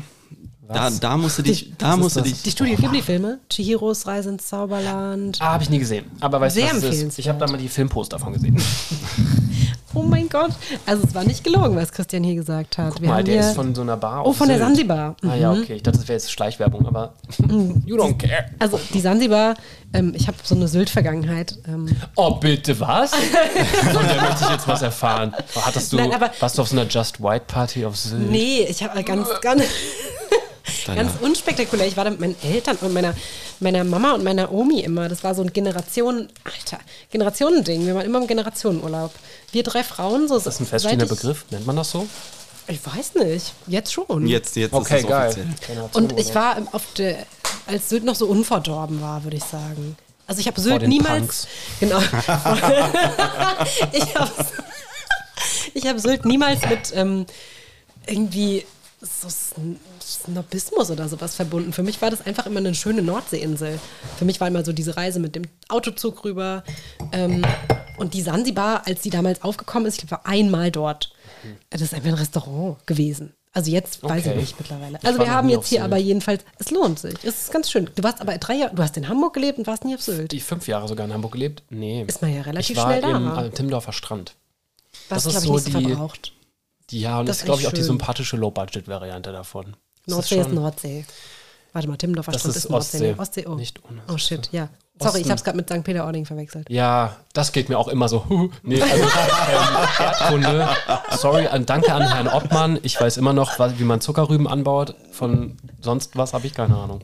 ähm, also schaut mal, ich brauch, wir brauchen mal noch so ein, wie nennt man das? Flaschenöffner. Flaschen- Ich- Kronkorkenanheber. Kronkorken Kronkorkenheber, bitte einmal. Also du danke. hast nicht gelogen. Wir haben hier Also das ist mein, ich, also ich kenne die, ich kenne ihn jetzt, ich kenne, ich kenne diesen Bellini, ich kenne die nicht. Das heißt, also es wird auch für mich cool. Ähm, mit welchem wollt ihr beginnen? Was spricht euch optisch an? Witzig, Fun Fact, der ist ohne Alkohol, der kleine. mit dem würde ich gern aufhören. Okay, also es gibt quasi jetzt immer nur so einen Schuss, dann probiert ihr und dann müsst ihr sagen, was los ist bei euch, okay? Wie ihr das mögt. Ähm, mit welchem wollen wir beginnen? Wollen wir den? Wollen wir Ja, die Sansibar? mach mal die. Sansibar. Okay. Ah, ähm, ach geil. Oh, uh, der riecht aber, der riecht aber sehr. Äh, äh, Jeanne, die Kamika äh, Kamikaze. Mega, Diebin. der Song. Ähm, Was ist das? auch äh, dieser RTL 2-Blog. Ähm, 14.25 Uhr auch. fand ich sogar cooler als Sailor Moon. Äh, Kann ich verstehen. Was gab's denn noch? Ja, Yu-Gi-Oh! war dann, was so ein bisschen später kam. Yu-Gi-Oh! war ich dann- voll an Bord. Voll. Hattest du Karten? Ja, aber ich habe nie gespielt, ich fand nur die Karten schön. Ich war das war genau wie bei. Pokémon. Ich habe meine Karten verkauft und es war meine, meine wunderbare eBay-Kleinanzeigen-Geschichte, Ach stimmt, hast wo, du ich mich- erzählt. wo ich mich über die Leute aufgeregt habe. Hast du richtig Zaster gemacht damit? Nee, ich wollte es einfach nur loswerden. Ah. Nur das Ding ist, die schreiben, du stellst es rein, dann schreiben dich auf einen Schlag irgendwie zehn Leute an, fragen sie, sind da, sind da Glitzernde dabei? Mhm. Also so als, als würden sie schon davon ausgehen, dass du so ein, so ein uralter Kervis-Typ bist, die, die Oma, die das können. irgendwie auf dem Speicher gefunden hat und dich dann da schön abziehen kann. Dann haben wir gesagt, nee, sind keine Holos dabei, ich will sie einfach nur loswerden. Holos. Nimm sie alle oder nicht. Insiderbegriff. Wirklich. Ja. Hast du Holos? Ähm, Okay, Drink Ja. Number One. Wir haben den Genau. Sansibar Bellini. So, mal gucken, ob ihr das, das Sylt-Flair so richtig schmeckt. genau, wenn man die Augen zumacht, dann hört man die Möwen. Das ist eigentlich Limo. Jetzt, hallo? Das ist, Gute Limo. das ist kein Limo, das ist, das ist, das ist weißer Pfirsich. Das ist einfach, Pfirsich ist auch was ganz, ganz Schönes. Also, also diese sehr großen, kugeligen Eiswürfel, die machen es auf jeden Fall nochmal. Das, ich, bin, ich bin auf Sylt. Ich habe so ein bisschen Sorge, wenn ich versuche, das Glas jetzt auszutrinken, dass mir diese Ich hab das- Eiswürfel in die Ach Fresse so, fliegt. Ich dachte gerade, du willst mir sagen, ähm, es ist sehr viel, es ist sehr viel äh, drin. Das habe ich wirklich ein bisschen verkackt. Es geht fleißig, aber weiter. Von der, von der Menge war es super. Das ist nur dieser Eiswürfel, weil der ist, der ist groß der ist groß. und er hat Gewicht. Wir können Wenn er einem so in die Nase fliegt, dann. Ich kann, ich kann mit deinem Flaschenöffner nicht umgehen. Wie, warte mal. Was? Das, ist, das hatten wir bei, äh, bei Matthias auch schon, weil das diese komischen Flaschen sind, wo nochmal so ein oben am Glasrand. Warte mal, muss man da einfach aggressiver ran? Ja, der ohne, ohne Alkohol geht auf. Na, danke. Das ist ein Willst du Zeichen. irgendwas sagen? der, genau, der hat am Flaschen halt noch diesen komischen Wulst. Das hatten wir bei, bei Isa Fizzy Bubble auch noch. Ich, meine, ich habe noch einen anderen. Okay, okay. Wir brauchen den speziellen. Ich möchte noch mal ganz kurz beim Meer bleiben, wo wir jetzt schon auf Sylt waren. Oh ja. Ähm, du hast in deinem im Fragebogen geschrieben, wenn du mal groß bist, wirst du in einem Haus am Meer leben, täglich Muscheln sammeln und immer noch verliebt sein. Ja, Da bin ich cheesy. sehr drüber gestolpert. Ähm, bist du so ein Romantiker? Ich, also ich kenne dich so auch so als so sehr no nonsense und what the fuck, mir alles egal. Voll, ja. Ähm, du hast es geschafft, danke. Mit der Flaschenöffnung, klasse. Das ist ja super. ähm, bin ich ein Romantiker? Hm. Du bist ja Skorpion, das heißt, du bist ja auch sehr Ich fühle, glaube ich, gerne sehr viel. So nenne ich das jetzt mal. Ich bin ein, ich, ich fühle gerne intensive Sachen. Ich, ähm, ich weiß nicht, ich, ich habe das Gefühl, ganz oft, wenn ich in Podcasts irgendwas höre über Romantik oder auch in irgendwelchen Interviews, dass das immer gleich irgendwie heißen muss, Rosenblätter und Schaumbad. Ja, danke, das brauche ich jetzt auch nicht. Vor allem keine roten Rosen. Ähm, ich glaube, ich, äh, dadurch, dass ich ein, ein gerne Fühler bin, finde ich auch Sachen, wenn man mir sagt, dass man mich lieb hat, dass ich toll bin und so weiter, finde ich natürlich klasse. und ich kriege das auch sehr gerne am Strand gesagt. ein Gernefühler. Das Ein finde ich richtig. Gernefühler. Es hat auch ein bisschen was Insektoides. Oh ja, du hast recht. Ja, du hast recht. Weißt du so? Ja, mag ich. Ja, genau. Es ist Zeit für Bellini Nummer zwei. Oh Mann, ich Stella, bin überhaupt noch nicht so aus. weit. Das ist jetzt also einer, den ich schon approved habe, den kenne ich. Trink. Stella hat jetzt eine blutige Nase, weil ihr der Eiswürfel ins Gesicht geflogen ist. Ich habe die extra Die großen sind echt gekauft. massiv, die sind so Indiana Jones kugelmäßig. Stopp, stopp, stopp. Okay, okay. Nummer zwei. Das Der Cannella. Du bist auch so ein, so ein bisschen so ein Gourmet, ne? Ein Genussmensch. Total. Auf jeden Fall. Das finde ich spannend, weil bei deinen Reisetipps hast du, Ach so, ah ja. hast du nicht nur die Orte empfohlen, Also, ja, ja, ja.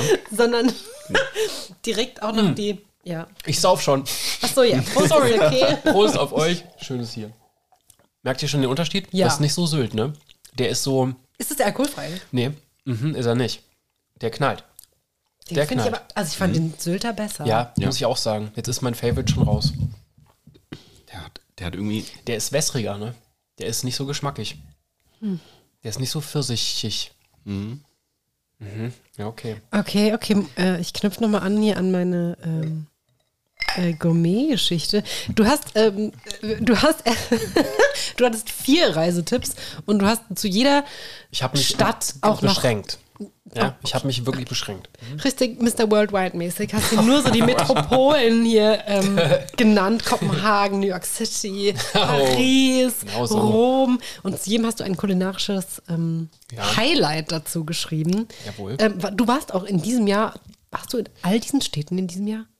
Nicht in Kopenhagen, aber der Rest ja, krankerweise. Jet Set. Ja, aber ich habe auch wirklich, ich war in den ganzen Ausbildungsjahren und Studiumsjahren war ich nie groß weg. Ich verspreche es. Trotzdem ist dieses Jahr eine Klimasünde vor dem Herrn. Wirklich ganz schlimm. Ich werde es versuchen auszugleichen. Das wollte ich damit gar nicht sagen. Nee, nee, gar nicht. Ich habe das auch. ich habe Mhm. das auch. Ich habe das dafür für dich äh, auf mich genommen. Ich war die letzten fünf Jahre nicht im Urlaub. Wie? Wo warst du in Rüsselsheim? Ich war in Rüsselsheim, aber ich war ab und zu mal so Hamburg. Also innerdeutsch. So Ja. Städte, Städtetrips. Ja, Warst du gar nicht im Ausland, also auch nicht Österreich? auch nie länger als eine Woche oder so. Max, ah nee, gar nicht wahr. Ich glaube, ich war seit vier oder fünf Jahren nicht länger als drei oder vier Tage am Stück irgendwo. Und fehlt dir was?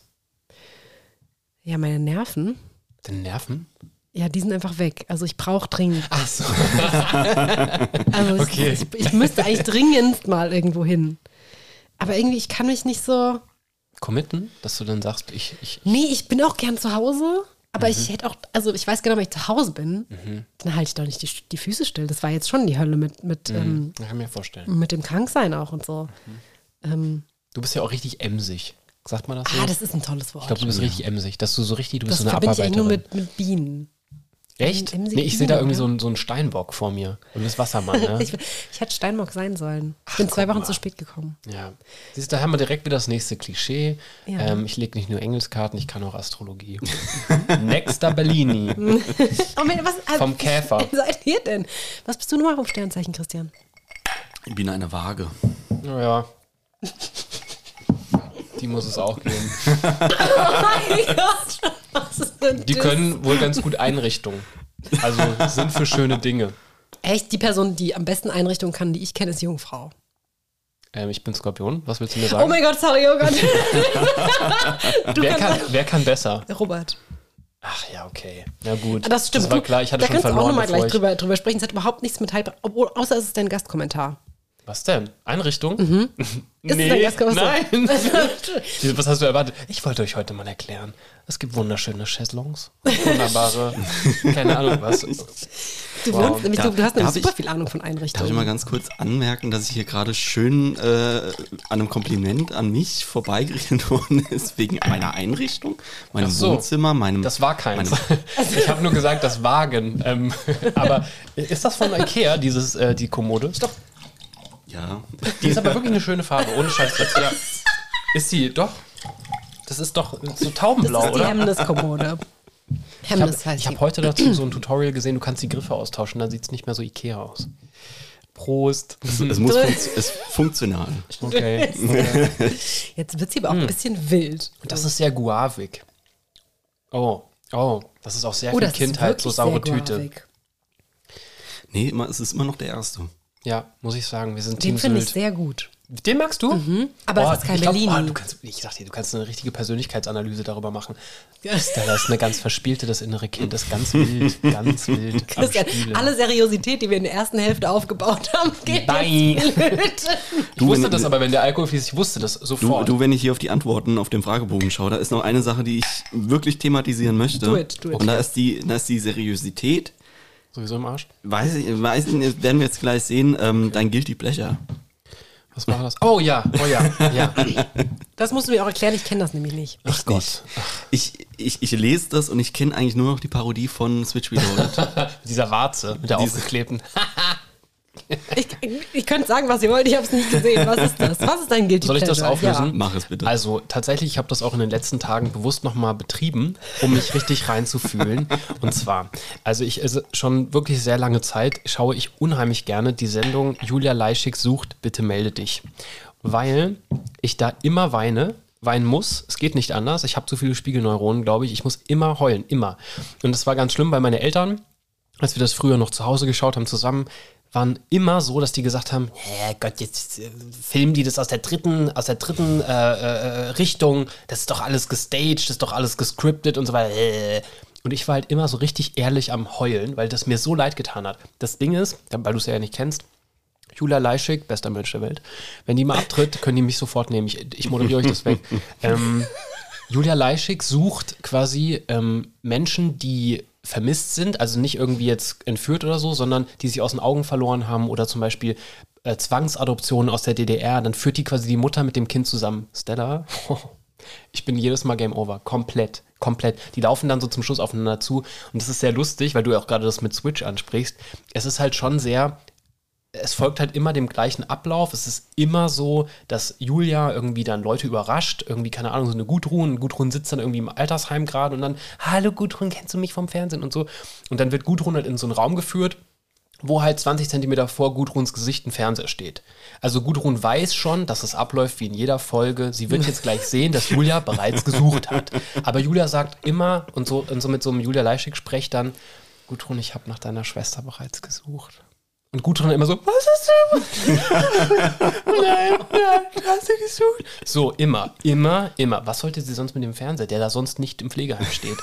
So, und dann zeigt sie halt so Episoden, dass sie irgendwie in Alabama war und dann fragt sie so random people auf der Street, ähm, hello, do you know uh, someone called äh, äh, Angela oder sowas from Germany? Und dann rennt sie halt da so rum. Und dann findet sie die halt irgendwann, weil sie halt wahrscheinlich einfach ein krasses Team irgendwie auf ihrer Seite hat. Und dann führt sie diese Menschen zusammen. Aber das ist teilweise so extrem berührend, weil das so, so krasse Schicksale sind, wie zum Beispiel, mir fällt eine Folge ein, das sind zwei Schwestern, die sind, die haben sich 40 Jahre nicht gesehen. Und dann dürfen die Weihnachten zusammen verbringen. Und die eine Schwester wohnt in den USA und die andere ist halt irgendwie hier im Pflegeheim irgendwo. Leute, ich bin fertig. Ich bin fertig dann. Das macht mich fertig. Und aber das ist so, ähm, ich heul total gerne ab. Also ich, ich mache das, um mich zu erden. Also ein therapeutisches Ja, Ding. ich mache das ganz oft auch in der Pause, in der Praxis, dass ich Julia Leischig gucke, ohne Scheiß. ich ich liege dann auf meiner Liege und heule eine Runde ab, weil mich das so richtig eingroovt. Also andere meditieren, ich heule. Das ist mein Ernst. Ist auch gut für die Haut. I don't know. Das Hab ist ich mal ne- gehört. Also jetzt auch nicht so, ich heule nicht so flächig. Massierst du das nicht so ein? Ich tupf das dann so, weißt du so. Das ist mega. Du kennst diese Serie offensichtlich. Ich kenne die Du kennst Serie. Das Format. Ich wollte wollt mal sagen, einfach mal zu weinen ist eh immer ganz praktisch Mhm. oder auch ganz gut. Also das zu unserem bisschen krank sein, bisschen weinen tut auch mal helfen. Ähm, Tut mal helfen. Tut, tut Oh. mal helfen, tut, tun, tut gut tun, tun. Nee, ähm, ich, man muss, mal- was man noch dazu sagen muss, es wird immer noch so ein bisschen Drama mit eingespielt. Weil Oh, irgendwann verliert sich die Spur und dann ist es dann so ein, da, ah, und dann hat man es wiedergefunden, dann doch noch irgendwas funktioniert. Ihr Team. Ihr Team hat es gefunden. Das heißt, mein Team hat sich da auf die Suche gemacht. Du hast absolut recht. Und dann natürlich die musikalische Untermalung. Goodbye. Wirklich, goodbye. Spielt dann da immer so Chariots of Fire oder? Ähm, nee, warte, was ist zum Beispiel so ein. Oh, kennt ihr das von äh, Rendezvous mit Joe Black? Diese Musik, wenn er wegläuft und stirbt? Ich habe den nie gesehen. Oh, ist schlimm. mit- ganz, mit ganz Brad schlimm. Pitt, oder? Ja, ganz schlimm. Ganz schlimm traurig. Und diese Melodie ist wunderschön. Und wenn das, wenn Gudrun und Angela sich dann treffen, wenn das läuft, Leute, ich kann nicht mehr. Ich kann nicht mehr. Es ist so schön. Das ist Oh Gott. intriguing. Ich, ich gucke eine Folge davon, du guckst eine Folge Friends. Deal? Ja, wo läuft Okay. das denn? Bei Netflix. Hab ich. Okay. Hab ich. Das ist der Okay, das ist alkoholfreie. Er riecht ultra süß. Oh, ich bin gespannt. Oh, Äh, Ja. das ist auch so sehr guavig, oder? Was ist da los? Das ist so Bubble Tea. Ähm, Oh, Jesus, ich glaube, der ist von Penny. Oh, oh, aber da steht nichts mit äh, Guave. nee, Aber aber, es das hat ist so, was ist da los? Da haben die auf das falsche Fall. Aroma reingemischt. Das, das schmeckt einfach wie äh, Zucker in Wasser gelöst. Mhm. Also, Steht ja auch auf Basis vom weißen Pfirsich. Was bedeutet das? Alles und nichts. Mhm. Alles und nichts. Aber hier steht 15% Pfirsichpüree. Püree. Püree. Pürre. ähm, also ich muss sagen, ich bin Team Sylt. Wie Ja. sieht's bei euch aus? Ich hätte von, von Anfang an euch das sagen können. Mit der Cessna nach, nach Sylt. Genau, genau. Ich liebe es. Ähm, zu Julia Leichig. Ja. Wenn, ihr, wenn ihr dann euren Deal gemacht habt hier mit Friends und einmal Julia Leichig, Deal ist geschlossen. ähm, dann die, die Parodie von Switch Reloaded, weil die dann dieses, dieses Überspielte sehr schön aufgreifen. Bei denen in der Parodie ist es dann immer, dass Julia Leichig einfach diese Show nutzt, um durch die Welt zu tingeln. Also die müsste eigentlich nur einen Ort weiterfahren und dann Das ist wirklich ganz muss oft dann so. erstmal nach Alabama, nach Florida und Das ist echt so, das ist ohne Scheiß jetzt so. Die fliegt nach Alabama und zum Schluss ist es Berlin-Marzahn und die Suche ist aufgegeben worden in Berlin-Neukölln.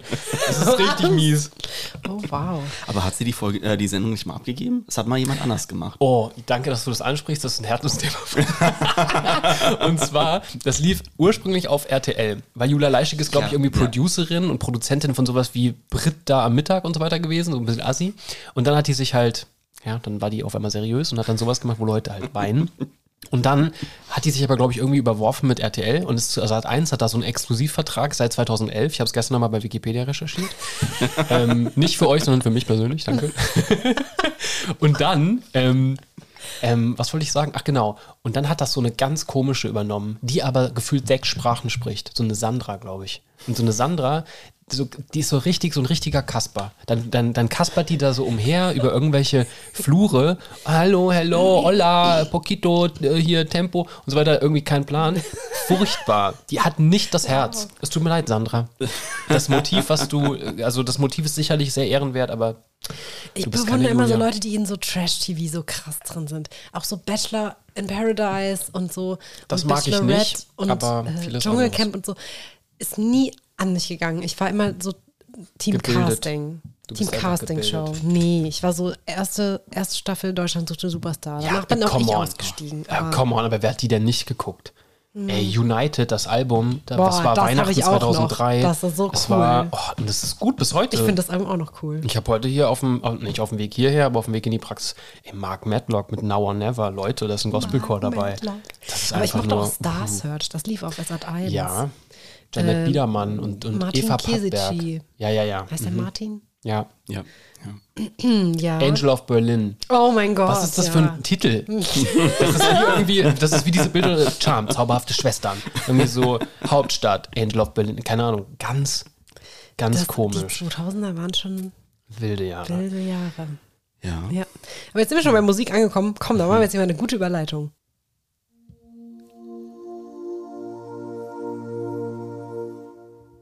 Jetzt kommen wir nämlich zu deinem anderen großen Schwerpunkt in deinem Leben. Ich bin Sag gespannt. mal. Musical. Ach du meine Güte, okay. Also jetzt wird es offiziell peinlich. Alles klar? Nein, ich, also man muss auch dazu sagen, also mit Christian habe ich schon die Ehre gehabt, selber singen zu dürfen. Und Christian ist einer der Menschen, die sich so chronisch selbst unterschätzen. Christian kann keine Noten lesen, nicht so gut, ne? Nee, gar nicht. Aber unhe unheimlich gut singen. Du kannst so diese, ähm, diese Läufe für die andere Leute ähm, studieren, so, so, so in deiner Stimme so. Also das, ähm, ja, jedenfalls findest du Musical gut und wir sind über das Musical und über die Kantschule damals auch, haben wir uns überhaupt erstmal kennengelernt im Chor. Und ähm, jetzt, wie viele Jahre später? 15? Oh Gott. Doch, fast 15 Jahre später, ungefähr. Ja, 13. Doch, ja. Drei, nach meinem Abi oder was meinst du? Oder nachdem wir im Chor Nachdem wir gesungen im haben? Chor waren, ist Hör noch länger. Nein, das war 2001. War das. das sind 22 Jahre. Halt die Klappe. Oh mein Gott, oh mein Gott. Jetzt äh, haben wir uns äh, quasi sängerisch auch nochmal wieder, get wieder getroffen. Mhm. Also Musical findest du gut und du, du bist auch, du hast in Hamburg gelebt, Mhm. Stadt der Musicals quasi und du warst auch richtig drin in dieser Szene, gell? Du warst so richtig, du kannst so alle coolen Leute und warst Oh Gott, Backstage oh und Gott. so. Okay, also es ist. Okay, wir lassen die Hosen direkt runter. Es war so, ich war, also ich, ich glaube, das, also durch meine Eltern ausgelöst waren wir, ursprünglich war ich mal in ähm, Les Miserables und in Tanz der Vampire, habe ich mir angeschaut als Kind mit, den, mit, den, mit der Familie. Und ähm, habe das auch wirklich abgefeiert, die Songs davon, ich fand das immer toll und war dann einfach auch in meiner Jugend, in der, in der Schulzeit, super gerne in Musicals und bin, ähm, weil ich dann auch mich in Hamburg verliebt habe, so hängen geblieben an Tarzan. Und ganz, ganz recht, wirklich offiziell kranke Eigenschaft, ich war in Tarzan 17 Mal. Schweigeminute jetzt. ähm, und das war, das, die, keine Ahnung, meine Eltern sind, glaube ich, froh, dass ich keine Drogen genommen habe, sondern dass ich einfach mein ganzes Geld rausgepulvert habe für Musical-Tickets. Aber das gipfelte dann da rein, man hatte dann so Bekanntschaften, dass man wusste in so einem Forum irgendwie, ja, lass uns zusammen doch mal reingehen. Das klingt super, super pädophil, oh Gott, so war es aber gar nicht. Irgendwelche kranken Perversen, nee, nee. Ähm, Normal, naja, normale Leute wäre jetzt auch übertrieben zu sagen, aber es waren nette Leute. Mit denen ist man dann zusammen ins Musical gegangen, hat dann irgendwie eine Runde, ist dann noch ein Trinken gegangen danach und so. Und dann hat man irgendwann, warum auch immer, halt die DarstellerInnen auch kennengelernt. Und dann hieß es so, ach, weißt du was, morgen spiele ich irgendwie die Affenmutter, hast du nicht Bock reinzukommen, kriegst von mir irgendwie Mitarbeiterrabatt. Und das war halt so, okay, okay. Und so habe ich beispielsweise auch schon mit Alexander Klaas gesprochen. Und Der gerade in der Darmstadt Kreis. gastiert. Ja, ich versuche am Jekyll Hyde. 10. Äh, Tickets zu bekommen, weil es ist ja Rest, Restverkauf oder wie auch immer, Zusatzshows. Alex Klavs habe ich als Alfred gesehen in Berlin bei Tanz der Vampire. Uh, der war gut, ne? Der war super gut. Der ist Ja. auch bis heute ein super, also es ist Das ist ein ein richtig guter Sänger. guter Musicalsänger. Ja. Ja.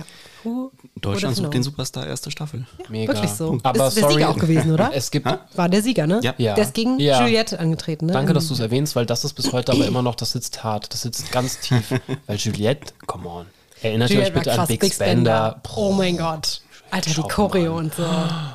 Das werde ich niemals vergessen in meinem Oh, Juliette, nicht. also hat wirklich so einen Safe Space in meinem Herzen. Die auch einfach ich. die kurzen Haare und Ja, so. Einfach mega. eine coole Person. Ja, und die hat da ja auch, dann hat die mit Daniel Lopez am Anfang da rumgeleckt in der Staffel und so weiter, dann haben sie sich getrennt, dann hatte sie plötzlich was mit Lucy von den No Angels. Okay. Ja, stimmt. Ich lieb's. Und da bin Lucy ich jetzt mochte ich immer sehr gerne. Da kommt's Ja. raus. Sowas weiß ich. Ich war sehr großer Daniel Kübelberg-Fan.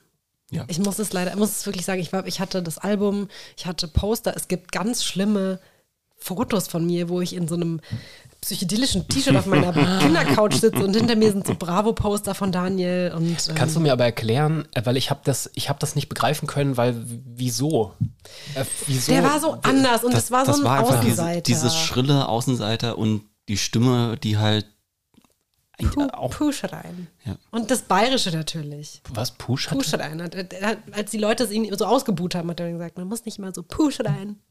Ach Gott, jetzt Der verstehe hatte- ich das. hat nee, Dialekt. ich weiß immer noch, als er kennt ihr, wisst ihr noch in dieser Folge, das war Entscheidung und dann ist Grazia rausgeflogen und Daniel ist halt Grazia. zusammengebrochen. Grazia. Und das war so, das war schlimm. Da ist mein, also der ganzen Familie zu Hause bei mir ist der Atem gestockt. Das war, das war Drama. Anders. Und danach ging es nur noch bergab mit den ganzen Castingshows. Ja, das muss man leider sagen. So, so ein kleiner Funfact, bevor wir wieder zu den Songs kommen. Oh Gott, ja. äh, Daniel, Kühlberg, Daniel Kühlberg hat eine Zeit lang in Rüsselsheim gelebt. ja, das wusste ich. In der stimmt. Friedhofstraße und in der Nähe Parallelstraße zur Friedhofstraße. Das Oder war stimmt. Friedhof, ich keine Ahnung. Aber Das ist aber auch ein ganz, ganz tragisches, tragisches Leben, oder? Ganz schlimm. Ich glaube ja immer, das ist, gibt es bestimmt auch Verschwörungstheorien dazu. ich glaube, es gibt einen Podcast. Nein. Wirklich? Es gibt irgendeinen True Crime Podcast, hat es, glaube ich, aufgegriffen. Ah, mit Gott. Sicherheit, ja, okay. Okay. Krass, ey, das war auch einfach so eine ja, krasse Geschichte. Einfach sehr tragisch, das stimmt. Zurück So, zu den, Musik. zu den Ja. Musicals, zur Musik. Dein bester Song kommt auch aus einem Musical, oder? Es aus ist, nee, es ist ein Film. ja. Und zwar die, also der, der, der Song ist When You Believe von Mariah Carey und Whitney Houston. In der Variante zwar auch, aber ursprünglich die Ursprungsvariante aus dem Film von Der Prinz von Ägypten heißt der Film. Und ich weiß das noch, das ist so ein Moment, den habe ich so richtig wie eingesaugt damals.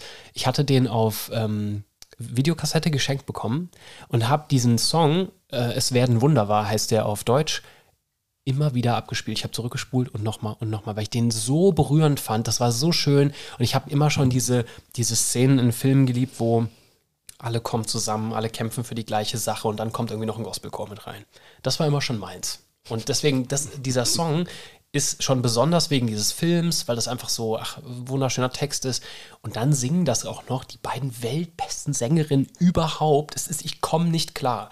Und das ist so, ach, das ist, das ist einfach, das musste sein. Also ich höre den jetzt nicht regelmäßig und total ständig und sowas. Ich singe den manchmal ganz gerne, aber ähm, das ist einfach, der musste sein. Ich konnte nichts anderes nehmen.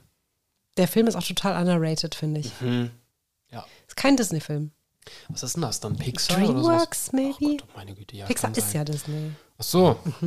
Pixar ist die große Krabbeln und 3D-Geschichte. So da war das nicht Ja, Pixar und das war Disney. nicht Disney. Ach so? Ähm, Die, die ähm, haben das äh, irgendwann aufgekauft. Also es war, Ja, glaube ich auch. Pixar gehört zu Disney. Ja, ja, mittlerweile. Aber Mittlerweile. Es war so große Krabbelnzeiten, war es noch eigenständig, aber ich weiß es jetzt Dreamworks ist die große andere Geschichte, das Genau. ist Shrek und so. Ähm, Oh, Mir fällt, mir fällt gerade so eine doofe Geschichte ein. Ich hatte von ähm, Das große Krabbeln hatte ich das Playstation-Spiel und Ottfried Fischer hat die Raupe synchronisiert. Diese Gustl. dicke, ja, genau. Und das war so witzig, weil man musste auf Gustl draufspringen, um so an so einem, an so einem Berg hochzukommen in dem Spiel. Und der war dann auch von Ottfried Fischer halt synchronisiert in dem, in dem Spiel. Und dann sagte der immer, huch, das kitzelt. Und wenn du halt immer auf und ab gesprungen bist, so, huch, das kitzelt. Und das war geil. Das war meine dieses Kindheit. Verbackte. Ich hatte das als PC-Spiel. Ach was. Ähm, du hast in der Rolle von Flick Ja. gespielt, ne? Ja. Mhm. Ähm, ja, und da gab es ein Level, da war in dieser Höhle und da Ja. waren überall diese Pilze. Und ich weiß nicht, mein Papa ist heute noch traumatisiert davon. Da gab es immer wieder diesen Satz: Leuchtpilze, die gefallen mir. Und es kam immer wieder und immer wieder. Und ich, Oh ich glaube, das, ist heute noch. Oh, das ist doch geil. Ich hatte das, das Playstation-Spiel auch von Mulan und das war so geil, weil die Oma von Mulan, habt ihr den Film gesehen? Das war ja auch eine Obermaus, eine richtig, richtig Gold. Die hatte ja die, die Grille geschenkt und so. Und das war der Oberhammer, weil die hat, warum auch immer, war die Tonspur irgendwie falsch, es war auf einmal holländisch. Mit einem Schlag. Und dann sagte die so, ähm, du musstest der so Sachen halt geben, unter anderem eben eine Grille. Und dann sagte die halt auf einmal, nee, ich will die grüne Krake haben. Und denkst so als Kind, die Oma, was macht die Oma von Mulan auf, auf einmal auf Holländisch? Das war sehr witzig. Das war wie dieses Buch, das kitzelt hat. Immer wieder, immer wieder. Ich glaube, wenn du nicht, wenn du nicht Heilpraktiker gew- geworden wärst, dann wärst du Synchronsprecher geworden. Du kannst Ja. auch voll viele Dialekte. Ja, das stimmt. Das stimmt. Ich weiß nicht warum. Ich weiß nicht. Kommst, liegt es in der Familie oder? Ähm, Mama, Mamas Seite kommt aus Thüringen und Sachsen-Anhalt und das war schon halt sofort irgendwie, das konnte man dann halt schon mal sprechen, ungefähr, weil man halt die Verwandtschaft halt gehört hat und so. Ähm, das ging, aber dann irgendwie auch so ein, so ein, so ein so ein Gefühl für Dialekte, für Sprachmelodien fand ich auch schon immer spannend, weil ich mich de facto auch immer gefragt habe, warum können die das nicht abstellen? Warum geht das nicht? Aber das war, also Ja. bei, bei vielen Dialekten, also ich bin, ich gehöre dieser Minderheit an, die sagt, Schwäbisch ist, weil der ICE, der nach Hamburg fuhr, von hier aus, oh, der war voller Schwaben. Schwab, Schwäbinnen, wie ist das? Wie ist das gegendert? Ich hoffe, das ist richtig. Badenser, Schwa ist Schwabenländler, Schwaben. das Schwaben. ist schon, Ich kann das leider gar nicht. Ich mache mir nichts vor. Ich hatte, ich hatte eine, eine Fahrt, da hat, ähm, da saß die Familie, also es waren auf jeden Fall die Eltern von einer äh, Fußballnationalspielerin, die saßen im Vierer vor mir aus dem Schwabeländle. Und das ist wirklich kein Witz. Die haben eine Viertelstunde das Wort Kunststraße, ich glaube, ohne Scheiß 6000 Mal verwendet. Und ich habe mal wieder wie immer meine AirPods nicht dabei. Und ich habe ich kann nicht, ich kann nicht, ich bring die um, ich bring die um. Ich, oh Gott, ich, das kann, das, oh Gott, scheiße, das ist ein Terrorangriff, den ich jetzt hier starte. Oh Gott. Ich kann nicht mehr, ich kann es nicht aushalten. Dann bin ich so oft pinkeln gegangen, wie es ging, aber es, oh, es ist einfach ein anderes Gefühl. Der mit dem Kunststraße. Hunderte Füße. Oh, Leute. Was ist der attraktivste Dialekt? Deutschsprachig. Also hm. deutsch klingend, deutschsprachig. Was meint ihr? Was, gibt es, gibt es oh, attraktiv? Ah, ich schwanke stark zwischen Platt und Wiener, Platt? Wiener Schmäh. Plattdeutsch? Mhm. Wiener Schmäh als Deutsch, ah, okay, deutschsprachig, also, du Platt, hast recht. Mhm. Platt und, und Hamburg finde ich schon, ist ja völlig unterschiedlich natürlich, aber ist schon, das ist schon ziemlich weit oben. Und mhm. ja, Wiener Schmäh finde ich, das höre ich also einfach gerne. Ich, ich würde es jetzt nicht als, also attraktiv ist, glaube ich, das falsche Wort, aber sympathisch. Also die, du hörst es und mhm. die sind die Leute direkt sympathisch. Und da mhm. ist so platt oder generell einfach dieses Norddeutsche. Es muss ja nicht, noch nicht mal Plattdeutsch sein, sondern einfach nur dieser, dieser Singsang. Und Wiener Schmäh ist einfach nur ist auch sehr arrogant. Ich glaube, das finde ich attraktiv. Das, ja. Sylt. Das ist Sylt. Ähm, tatsächlich muss euch den Zahn ziehen. Ich finde Norddeutsch, wenn man da gelebt hat, ganz schlimm. Echt? Weil dieses, ihr, glaubt das nicht, ich habe im Krankenhaus auch ganz lange Zeit in Hamburg gearbeitet und dieses, die kommen ja nicht aus dem Quark. Boah, das finde ich toll. Ja, hallo, ich habe ja, hab so, so, Probleme mit dem Blutdruck. Ja, aber ich merke das ganz oft nicht. Das, was, du musst mir das, ne, ja, ja, dann leg das mal richtig an, Junge. Leg das mal richtig an hier um meinen Arm. Und das ist immer nur. Oh, das, oh, das Leute, ich eiskalt den Rücken runter. Das ist total nicht. gut. Ich, nee, ich weiß nicht, wofür ich mich entscheiden würde. Ich finde, ich finde Kölsch zu oh. sprechen, das finde ich irgendwie richtig sympathisch. Also das ist, ich, Köln ist keine schöne Stadt, I know, aber das ist so, das ist so herzlich und ja. auch so rheinländisch. Das finde ich auch richtig, das finde ich einfach cool. Das, das ist so richtig Melodie, da ist Herzlichkeit mit drin. Ich finde, das klingt immer nach Mettbrötchen. Kölsch? Mhm. Das klingt irgendwie immer nach was ist für dich, was ist für dich Mettbrötchen? So. ich weiß nicht. was macht denn das mit dir? Kann ich mal den Sansibar-Dings da haben? Ja. Ich nehme auch noch. Ja, Wollt ihr noch haben? Ja, einen kleinen Ja, von dem. Ja, also. Also hier, wir sch sch ja, wa was hast du denn für ein Lied mitgebracht? Ich habe ein Lied mitgebracht. Ich habe ein klassisches Stück mitgebracht. Ich komme nämlich von der Orchesterprobe und ähm, deswegen hattest du auch dein Cello dabei.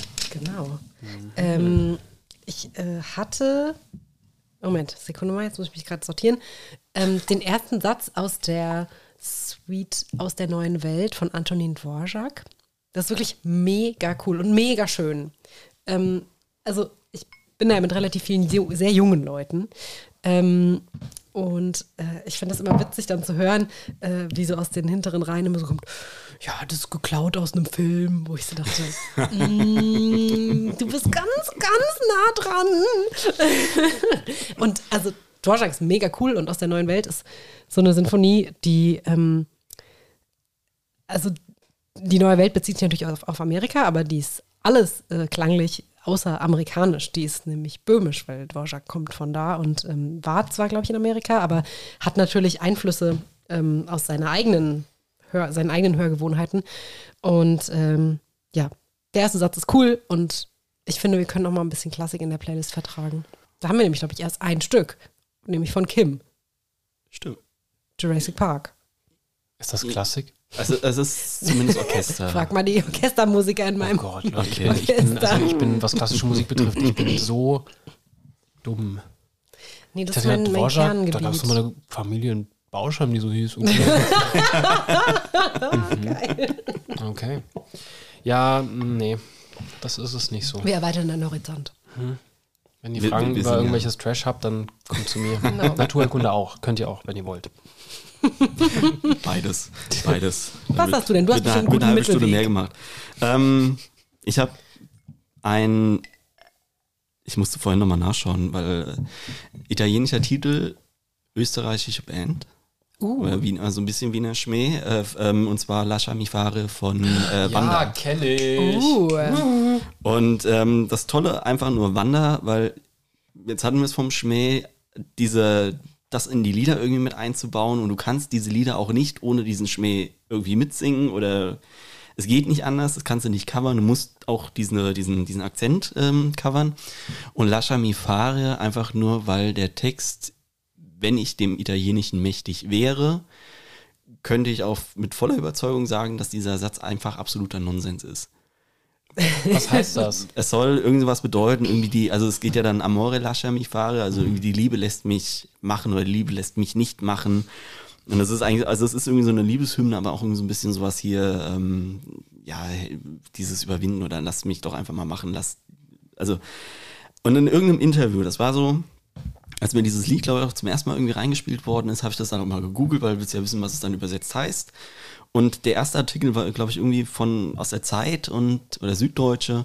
Und dann ging es, der erste Satz irgendwie, ja, ja, macht keinen Sinn, ist blöd, passt nicht zusammen, grammatikalisch, Satzbau, alles mögliche, das ist keinen Sinn. Und dann ähm, erklären die es halt auch in dem Interview so ganz einfach, ja, es soll auch keinen Sinn machen. Es ist einfach nur, es soll einfach nur schön klingen. Wo ich gedacht habe, ja, auch mal okay. Das ist auch schön und das ist eine super Kombination. Dieses Wienerische, dieses Wiener Schmähgesinge plus Italienisch, weil Italienisch singen geht immer. Voll. Und dann muss es auch keinen Sinn machen. Schön. Es, ich ich wette, es gibt so, so eine Band wie Adam und die Mickeys, die auf jeden Fall aus diesem Lascia mi fare irgendwas gemacht haben mit Lasse mal fahre oder sowas. Oh Gott, auf jeden oh Fall. Oh auf jeden Fall. Ich weiß es. Bist du ein Fassnachter? Gar nicht. Das finde ich, Gar das, nicht. das hätte mich jetzt auch stark überrascht. Danke. Das nehme ich als Kompliment. Ja, Danke, danke. finde ich auch. Das kannst, kannst du auch. Kannst du nehmen. Ah, Also dieser, ähm, der Sansibar Bellini ist der Beste. Ja. Das können wir jetzt hier Ja, als unabhängige TesterInnen, danke euch. können wir das. Also, ja, ich muss auch sagen, da kommt so mein innerer FDP wieder, glaube ich, durch. Sylt und Sansibar, it's my thing. Ähm, Hab die nie gewählt, by the way. Nie. das Und werde das auch, glaube ich, nicht tun. Niemals. Das hätte ich jetzt auch zum Beispiel nicht Danke. gedacht bei dir. Danke. Ja. Guck mal hier, ich bin ein bisschen Danke. schleimermäßig heute richtig. Please like me. Danke please. dafür. I like you very much. Oh Mann. Ähm, es gibt noch einen getränkebezogenen Punkt auf deinem Fragebogen. Und Christian runzelt die Stirn. Wirklich? Es ist der Lifehack. Ach Gott, ja.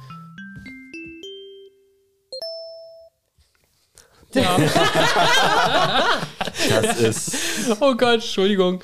Voll in den Jingle Erzähl gelabert. mal. das Ähm, interessiert mich sehr. Was ja, ist das also- und warum? Was kann das? Es gibt eine, mal wieder eine Hintergrundgeschichte zu dieser ganzen Sache. Ich war in, in Hamburger Ausbildungszeiten in, ähm, beim Heilpraktiker-Kongress, der da stattfindet im riesen Kongreszentrum am Dammtor. Es war super cool und schön. da. Genau. Ja. Das war, vor, bevor es jetzt umgebaut worden ist, also noch in diesen ganzen holzvertäfelten Sälen. Das fand ich irgendwie total 90er und fand es cool.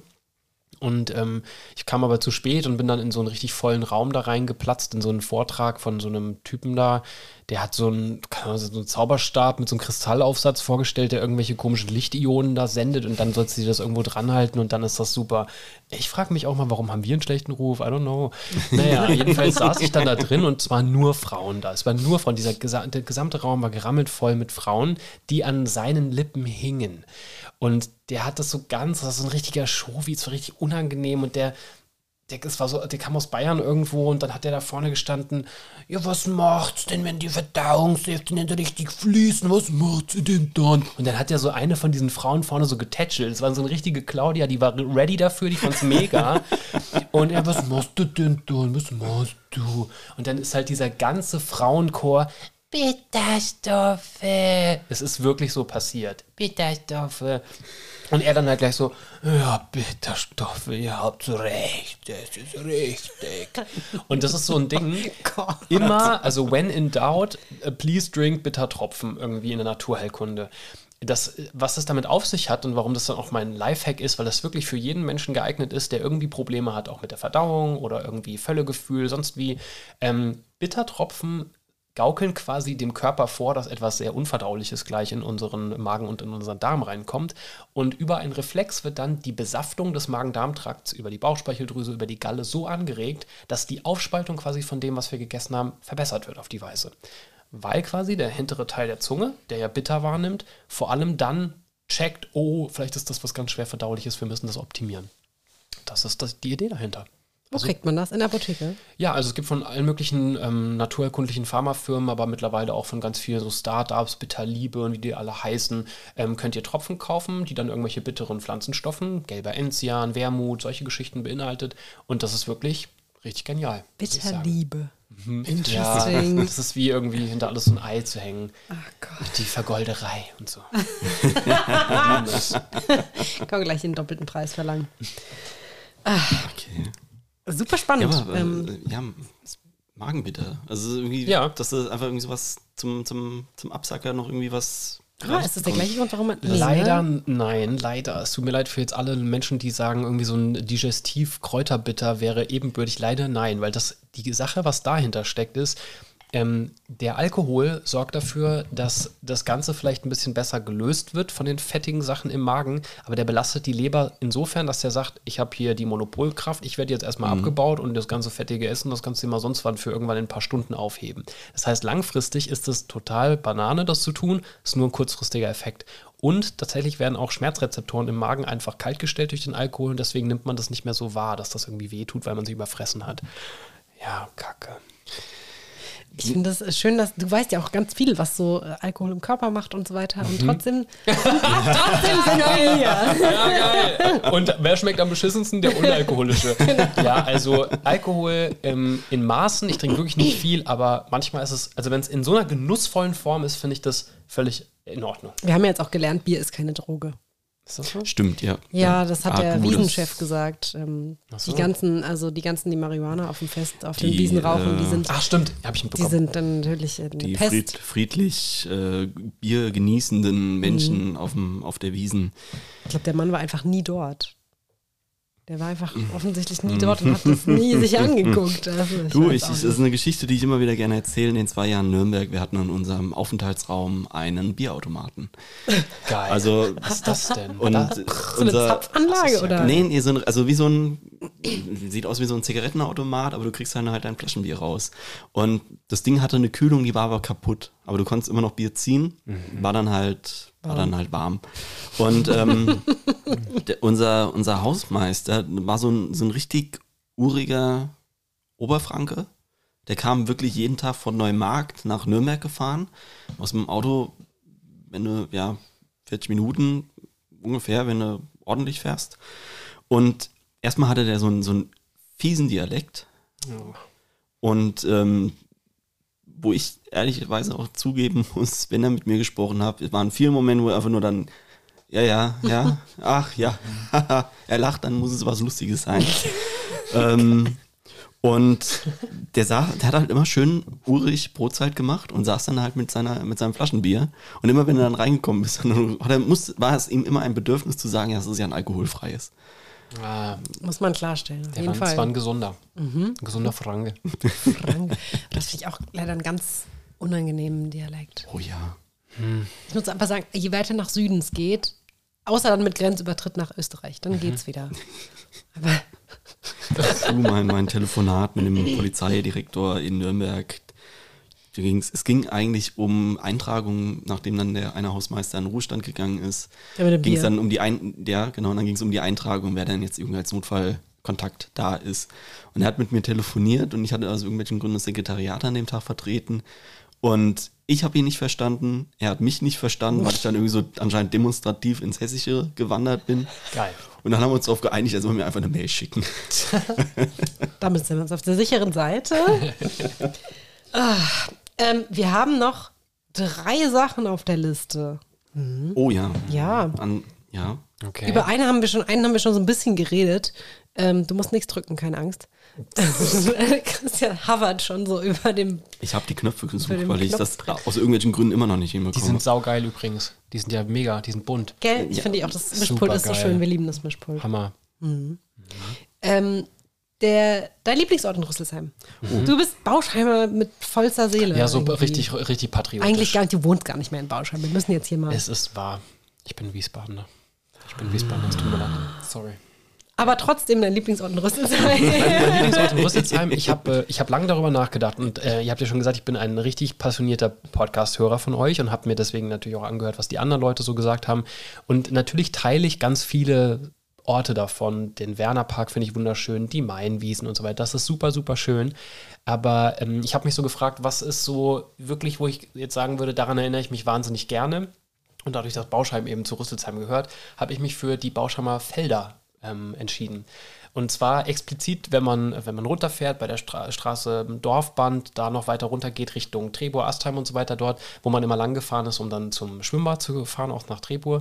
Ähm, das ist für mich so eine Kindheitserinnerung. Es ist so unheimlich warm da wuchs noch Kamille irgendwie wild, links und rechts am Wegesrand. Und wenn so richtig Hitze auf Kamille trifft, dann, dann wird die so zu wie so einem Sirup gekocht gefühlt, den man dann richtig schön riechen kann. Und dieser warme Kamillenduft und diese Freiheit von Feldern, wo so der Wind drüber weht und es sind keine Wolken am Himmel und dazu sind noch Freunde irgendwie um dich rum. Das ist so meine Kindheit, die ich richtig schön in Erinnerung habe in Bauscheim. Und das ist so, deswegen ist das mein Lieblingsort. Oh, das ist die schönste Geschichte, die wir bis jetzt hatten, würde ich sagen. Ach Gott, okay, auch Mensch. Doch. Wirklich? Oh, Ja. danke, danke schön. Ich mag die Felder auch. Ich bin, ich, habe erst ganz spät, ich glaube vor zwei, drei Jahren oder so, ähm, gezeigt bekommen, wie man von Bauscheim nach Astheim mit dem Fahrrad kommt. Ich verstehe das, aber ey Leute, das ist so, dass ich gedacht habe, keine Ahnung, überleg doch mal diese Distanzen, das hat man ja als Kind null gerafft. Ne? Wenn du heute mir sagst, ja, fahr mal nach Astheim, denke ich mir so, ja, okay, warum mit überhaupt das Auto nehmen? Früher, ich habe gedacht, dass Leute, die aus Geinsheim kommen, dass die als Au-pair arbeiten irgendwo in Rüsselsheim. Das ist, diese Distanzen, no way. Das ist krass. Das ist absolut krass. Der Weg ist auch total schön. Ja. Das, das Ding nach Astheim war halt immer von hier aus. Dann fährst du hier äh, am äh, Opel-Rennbahn vorbei und dann Genau. biegst du irgendwann ab. Und das hat sich nur irgendwann so eingebrannt, weil auf der, auf dem Stück ist äh, irgendwann auf der Straße so ein Hubbel. Den du mit dem Auto, wenn du mit gut Geschwindigkeit drüber gehst, ist es wirklich so ein. Fährst, bringst mal hoch und das war immer das Highlight. Und cool. Sakrileg, wenn du irgendwie andersrum gefahren bist. Der Astema Huppel.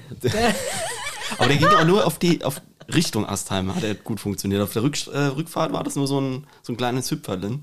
Aber dann, Ist das war Huppel- so, Ist das was Hessisches? Ja, auf jeden Hubbel. Fall. Hubbel. Leute, ich sag euch, als ich damals aus Hamburg ähm, quasi ja sprachlich gebrainwashed, weil die haben mir auch immer gesagt, man hört's gar nicht. Dass die, also wenn ich immer gesagt habe, oh, das, die haben dann immer gesagt, die Patienten so, ja, wo kommen Sie denn her? Und dann, ja, nicht von hier. Und dann habe ich nur gesagt, ja, ist richtig. Was glauben Sie denn? Und die dann immer so, ja, irgendwo aus dem Süden. Das war ja immer die Antwort. Ne? Und ich gesagt, das ist wohl richtig Für Hamburger korrekt. sind aber natürlich Oh, auch furchtbar. alles der Süden, was Ja, ja. Dann habe ich gesagt, ja, aus Hessen. Und dann war immer so, ja, man hört das gar nicht. Und dann dachte ich mir so, ja, danke an der Stelle, ich kann es auch abstellen. Aber Huppel ist, das erinnert mich sehr daran, als ich meinen ersten Tag in der Praxis hatte in Bauscheim, Oktober 2020. Bin ich in der Mittagspause zum Globus, um mir was zu essen zu holen. Und in dieser typischen Drehtür, wo man dann halt so ist im Supermarkt. Und ähm, die stockte.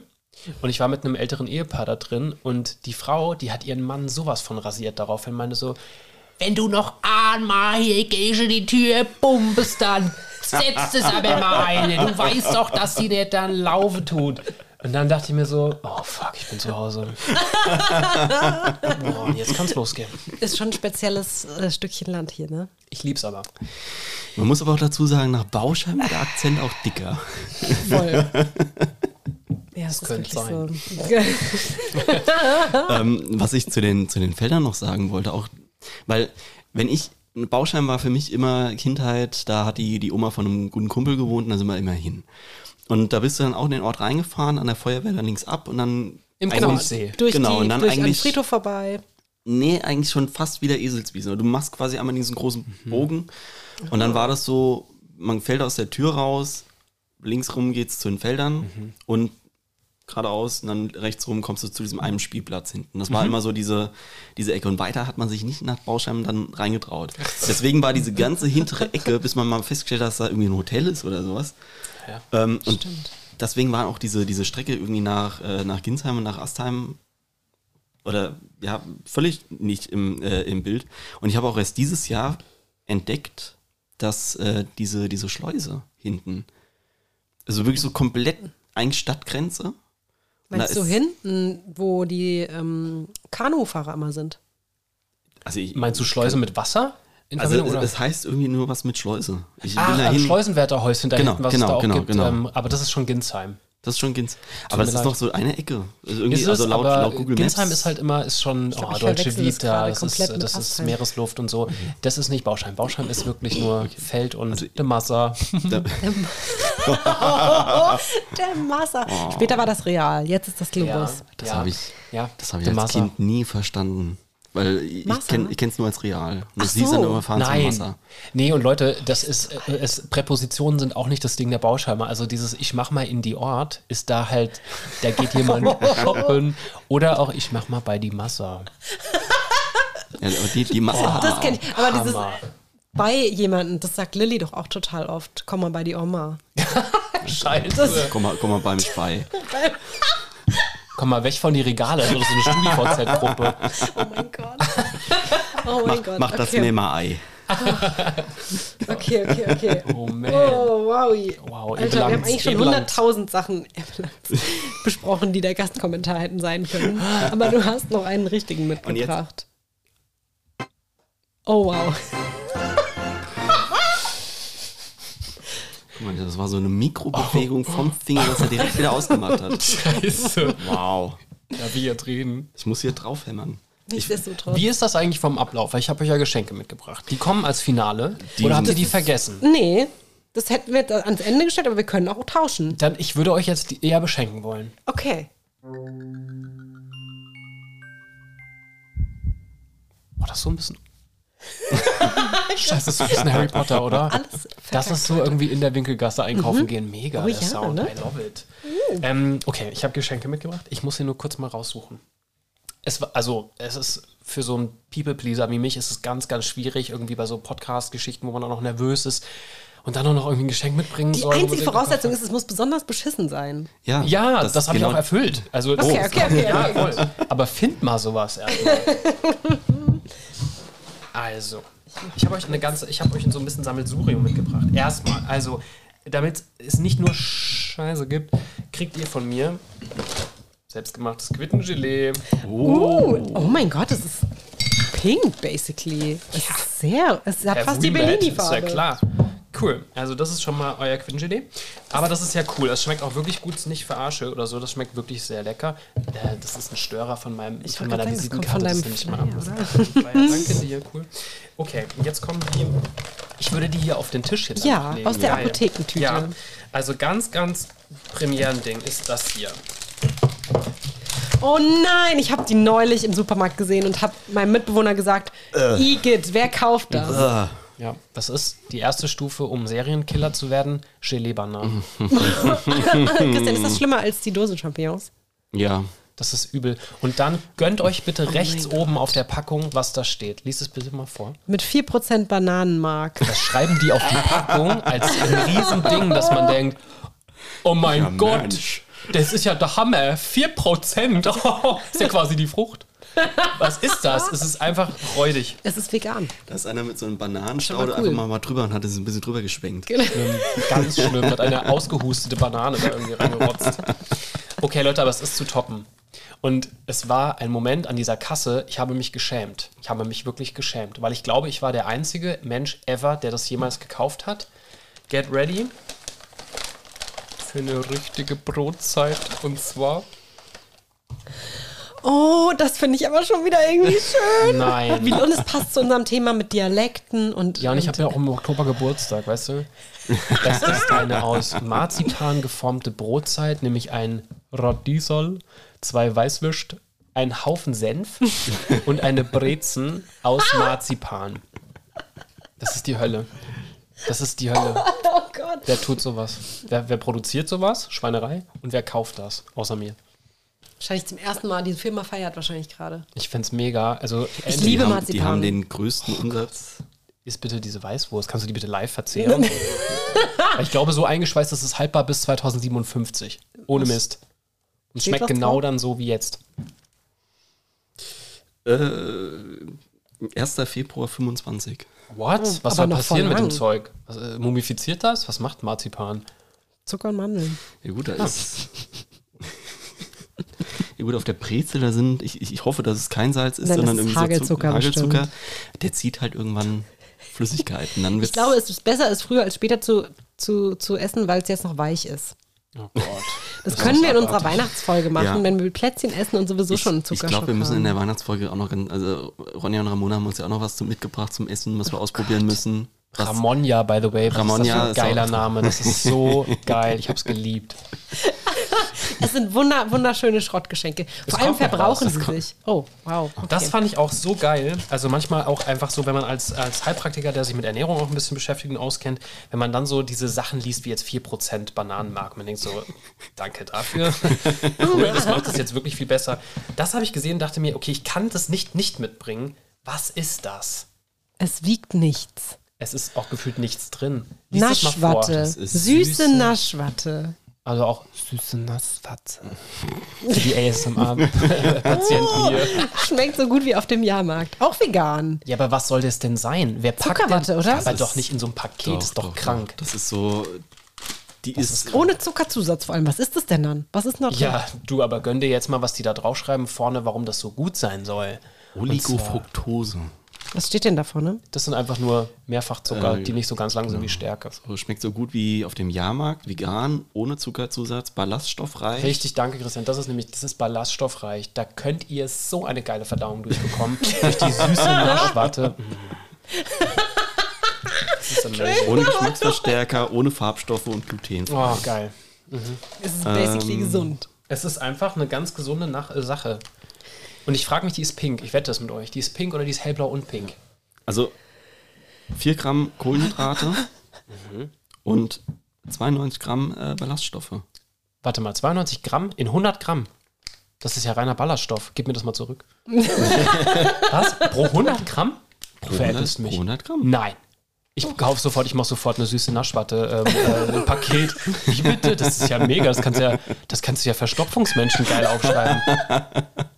Aber das, das wäre es wieder. Aber wo kommen stell die vor, her? eine Google-Bewertung und dann, Herr Petersen hat mir die süße Naschwatte empfohlen und seitdem läuft jetzt auf dem Klo. Oh, Aber wo kommt das denn her? Da ist doch nur Oligofructose drin. Das ist richtig. Und warum das, hat die so viel Ballaststoffe? Ja, gut. Fructose, also wenn das sowas ist wie jetzt so Apfelpektin, ist ja zum Beispiel auch ein Ballaststoff, der im Apfel drin ist. Wenn das aus irgendwas Fructosemäßigem ist, vielleicht haben die da halt irgendwie wasserlösliche Ballaststoffe reingepackt. Oder auch nicht wasserlöslich. Eigentlich sind es Flohsamenschalen. Pinke. Bis September noch haltbar nächstes Jahr. Ach Gott, ich wollte schon sagen, du lieber. Nicht so, geeignet September für Kinder unter zwei Jahren. Shit. Nicht mehr als zwei Beutel pro Tag, Christian. Ist das so? Mhm. Weil sonst wird es abführen, steht das da? Nee, steht oh, da nicht. It's a secret. Das, das ist ja dann irgendwie ein bisschen kontraproduktiv, wenn man vorne ballaststoffreich draufschalten, hinten drauf, auf dem dritten Beutel. Oh Gott, flutscht ein bisschen mehr. Ich lieb's, ich lieb's. Also vielen Dank für, also es ist wirklich äh, the Horror, aber auch gleichzeitig wirklich. toll. Toll. Die, äh, die Grüße gehen raus. Ich habe das Christian vorhin schon erzählt. Ähm, ja, eine fleißige Podcast-Hörerin war heute bei mir auch in der Praxis und dann habe ich gesagt, weißt du was, ich bin heute Abend im Podcast und weißt du, was ich für ein grauenhaftes Geschenk mitbringe? Gelee-Bananen. Und diese äh, total liebe Frau sagte dann, ich liebe die. nein, nein, Und dann dachte ich mir nur, und dann habe ich noch so zu ihr gesagt, weißt du was, ich glaube, das ist also für, wenn du irgendwie psychopathischer Serienkiller werden willst, ist das so dein Naschwerk auf jeden Fall. Ich glaube, das hält sie trotzdem nicht ab, davon diese 4% Bananenmarkhaltigen. Das war ein, ein Grundschulfreund, bei dem wir zu Hause gewesen, ein ganz groß, oh, wir dürfen jetzt mal was naschen. Oh nee, Und dann Gelee-Bananen. Oh nee, nee. Ich sehe die Frau, glaube ich, demnächst. Ich ja, glaube ich auch. vielleicht mit. Also wenn ihr die selbst nicht loswerdet, ihr Lieben, dann ähm, ich liebe die sehr, die, die hat es verdient. die hat es wirklich verdient. Also, also, wir müssen in unserer Weihnachtsfolge, wir probieren uns einmal durch. Wir haben noch diese, diese Erdbeerwaffelkekse. Wir haben Lecker. Oh. Für, für, für gut haben wir dann noch so Pralinen. Die stehen auch noch hier drin. Oh. Äh, was ich mal nachgeschaut habe, äh, wir haben ja von Ingo diesen, diesen Chip bekommen. Wir können ihn nicht essen. Ja. Nee. Christian, wir können ihn nicht nee, essen. Nee, ich, ich habe erstmal geguckt. Meine Mutter hat die in meiner Küche gesehen und hat gesagt, das kannst du nicht essen. Ich, ich würde danach auf jeden Fall süße Naschwolle empfehlen, dann bist du schneller los. ich ich habe mal den Spaß gemacht und habe geschaut nach, nach Scoville-Zahlen. Oh. Ähm, 2,2 Millionen. Tabasco hat 50.000. Ah. Hey, hey, Christian hier aus dem Schnitt. Erstmal muss ich mich korrigieren, die normale rote Tabasco-Soße hat nur einen Scoville-Wert zwischen 7 und 8000. Und als zweites ein ganz, ganz großer Hinweis darauf, ähm, an der One-Chip-Challenge nicht teilzunehmen. Just in dem Moment, wo ich diese Folge hier schneide, hat das hessische Verbraucherschutzministerium ein Verkaufsverbot ausgesprochen. Äh, und zieht da mit Baden-Württemberg und Bayern nach, die schon chargenweise Verkehrsverbote ausgesprochen haben, beziehungsweise Chargen äh, als nicht sicher eingestuft haben. Ähm, keine Challenge, keine Herausforderung ähm, rechtfertigt, dass man sich einem medizinischen Risiko aussetzt, was mit der One-Chip-Challenge mehrmals jetzt passiert ist. Und ähm, deswegen von unserer Seite nochmal der ganz große Hinweis, setzt euch keinem Risiko aus, ähm, nur weil ihr eine Herausforderung machen wollt oder weil ihr der Meinung seid, dass ihr mit scharfen Essen ganz gut zurechtkommt. 2,2 Millionen Scoville sind einfach nur noch purer Schmerz und das müssen wir uns alle nicht antun. Als alternative Challenge schlage ich einfach mal vor, dass ihr jemandem was Nettes sagt, eine nette Geste hinterlasst, schreibt eine Mail, schreibt einen Brief, eine Postkarte, irgendwas, gerne auch an uns. Das ist tausendmal schöner, als sich irgendeinem Risiko auszusetzen, um damit irgendwie jemanden, ja, zu imponieren, nenne ich es mal. Die beiden Packungen, die wir ähm, haben von der One-Chip-Challenge, die werden in unsere Steilzeit-Geschenkebox landen. Vielleicht gieße ich sie noch in Epoxidharz ein oder irgendwas, aber auf jeden Fall werden ich und Stella da nicht mitmachen und empfehlen das euch auch aus tiefstem Herzen. Und jetzt geht's weiter mit Christian, Stella und mir. Auch Christian. Viel Spaß. Also, Also, Das, ja. ist, das ist dieses, das ist dieses Gespaßel, wir, wir treffen uns vorm Krankenhaus und probieren die aus. Ich glaube auch, die soll jetzt verboten werden, habe ich gehört. ja. In ja. irgendwelchen Bundesländern. Super, cool. Aber das war doch schon mal so ein Trend auf TikTok und YouTube und so weiter vor bestimmt zehn Jahren Ja, oder sowas. ich ne? finde auch, das kommt wieder. Hot, Hottest Chip Challenge oder irgendwie Bubble sowas. Tea kommt auch gerade wieder. Liebe ich gesehen. aber auch. Bah, finde ich Doch, liebe ich. Oh, habe ich in New York eklig. übrigens in Chinatown getrunken. Jet Set. Ist wirklich extrem lecker. Dieser mit Boba und wie heißt das? Brown Sugar. Lulululu. Mega. Ey. Mega. Ich weiß nicht, was da noch im, im Titel ist. Ich, also da habe ich, da, da fühle ich nichts. Okay. Da, da gibt mir, gibt mir nichts leider irgendwie. Hast du so, hast du aber so Kindheitsnaschereien, die mega. Ich durfte keine Süßigkeiten essen. Nein, Quatsch. Nein. Okay. Ich, ich hätte es nicht erwartet. Gott. Ähm, ähm, Kindheits, so, hm, ich bin so ein großer Kuchen-Fan. Ich glaube, ich habe viel Kuchen gegessen als Kind. Meine sag mal, Omi und meine Lieblingskuchen? Marmor. Ganz langweilig. Oh, das finde ich aber, nee, ich finde das Marmor basic, und. Grillage-Torte. Was, Kennst du was das? ist das? Erzähl. Grillage-Torte. Das ist wie so eine Eistorte. Eigentlich hauptsächlich Sahne und irgendwas ist da Knuspriges noch mit drin. Also sie kommt aus dem Kühlfach. Muss meine Mutter mal Warte mal, aber ist das nicht dieses von. Erinnert ihr euch an dieses Eis, was man geschnitten hat ah, anstelle? du meinst Ja. Viennetta. ja. nee, Geil. so ist es nicht. Ich liebe, wenn Leute Viennetta sowas mag wissen, ich auch. nicht weiß, was ganz, Nein, das ganz magst edles. Ja, diese knusprige Schokolade da drin. Okay, warte mal, was ist eure Lieblingseissorte? Da ist es auch ein Persönlichkeitstest. Tazie. Sehr, sehr nice. Okay, Christian. Ich bin immer so, so Zitrone-Erdbeer. Ich finde es cool, dass du das Das entschärft hast mit. Erdbeer, weil Zitrone finde ich auch relativ pathologisch. Aber am schlimmsten ist Vanille. Vanille. Und zwar Vanille mit dem Ausspruch. Ich liebe Vanille. Hat meine Oma gemacht. Bester Meine- Mensch, aber ja, ja, vier, vier Meine Oma hat auch immer Vanille, Vanille, Fircho, ja. Uh, Fircho-Vanille. Vanillepudding. Oh, süß, aber ja, habe ich auch geliebt. Kuchen. Ich, äh, gedeckter Apfelkuchen. Und wie ihn meine Oma gemacht hat, weil meine Oma, ähm, die ihre Diabetestabletten mit Cola getrunken hat oder runtergeschluckt hat, ähm, Klingt wie eine Patientin von mir. hat äh, dann den, den, den, den gedeckten Apfelkuchen, den, den, den Rand immer gut dick, weil der da die Äpfel, die, die wässern ja aus. Und ähm, damit er am Ende noch zusammenhält, schön Zuckerguss oben drüber. Oh. So dass der wirklich blütend weiß war. Aber war der richtig, also meine Oma ist legendär dafür, dass sie gesagt hat, das ist nicht gut durchgebacken. Und das war dann nicht fertig. Dann musste der weitere 20 Minuten ins Ofenrohr, um dann komplett eigentlich was von Archäologen zu sein. War das gut durchgebacken? Das, das war immer äh, das Ding. Ich habe den, den, hast den Kuchen auf den Teller gekriegt, dann hieß es ja, den Knochen kannst du da auch mal geben. Oh, so. der Und das war wirklich immer das, dieses letzte Stück Rand, was so knochenhart war. Und das, Knatzt, das ja. hat dann gegriffen. Bei uns heißt das ähm, Kürstchen. Kürstchen? Ich Das glaube, klingt wie ehrlich so eine, gesagt- wie so eine Frau, die so 43 Ich glaube, das ist. kommt eigentlich von- Kürstchen das- hat heute keinen Dienst. Ich glaube, das kommt von Krüstchen und ich glaube, mein, mein Papa hat sich das zum Spaß gemacht, das falsch auszusprechen oder so. Oh. Kürstchen. Oh Gott. Das Kürstchen. Beim Brot ist Knust kenne ich noch. nee, beim Brot ist es Knerzchen. Das beim Knochen anscheinend der Knochen, äh, beim, beim Kuchen anscheinend der Knochen. Geil. Das ist so eine Folge heute, die, die wird nicht zu Ende, die würden nicht zu Ende gehen einfach. Das ist uh, impossible. Aber wir müssen jetzt, komm, wir haben das vorhin so verkackt. Den, den Nochmal den Knopf. Ich drücke jetzt richtig. Ja, geht. Gott, Leute, ich habe richtig einen ernsten Kommentar. Oh, okay. Also war das gut, dass wir jetzt den ganzen. Ja, ich wollte deswegen auch die Geschenke schon loswerden, weil ich habe ja viel drüber nachgedacht, was ich so erzählen will zum Schluss, wenn ich da so die Zeit habe. Wobei es mir vorkommt, als habe ich nur durchgelabert, ehrlich gesagt. Habt ihr gesprochen in der Zeit? Du lieber Himmel, sorry, ey, das ist, das ist gar nicht meine Art. was? ähm, ich habe, ich weiß, dass ich äh, Stella schon mal davon erzählt habe. Ich bin. Ähm, weil es, es, oh Gott, wo fange ich an? Als ich in, auf den Bauschheimer stand früher und schon ein, ein, ein Gernefühler war, äh, ich habe mich ganz viel auseinandergesetzt mit dem Thema, ähm, wer bin ich, wie wurde ich zu dem, was ich bin, äh, wo liegen meine Wurzeln und habe mich super viel beschäftigt mit Ahnenforschung, mit Familienstambaumerstellung und so weiter und fand das super spannend und finde das auch bis heute noch richtig toll. Und habe ähm, das Schicksal quasi meiner Oma mütterlicherseits so ein bisschen versucht aufzuarbeiten, denn ähm, die ist mit zwölf Jahren, war die schon vollweise. Der Vater war gestorben bei einem ähm, Autounfall und ein Jahr später ist die Mutter dann in einer Psychiatrie an gebrochenem Herzen gestorben, so hieß das immer.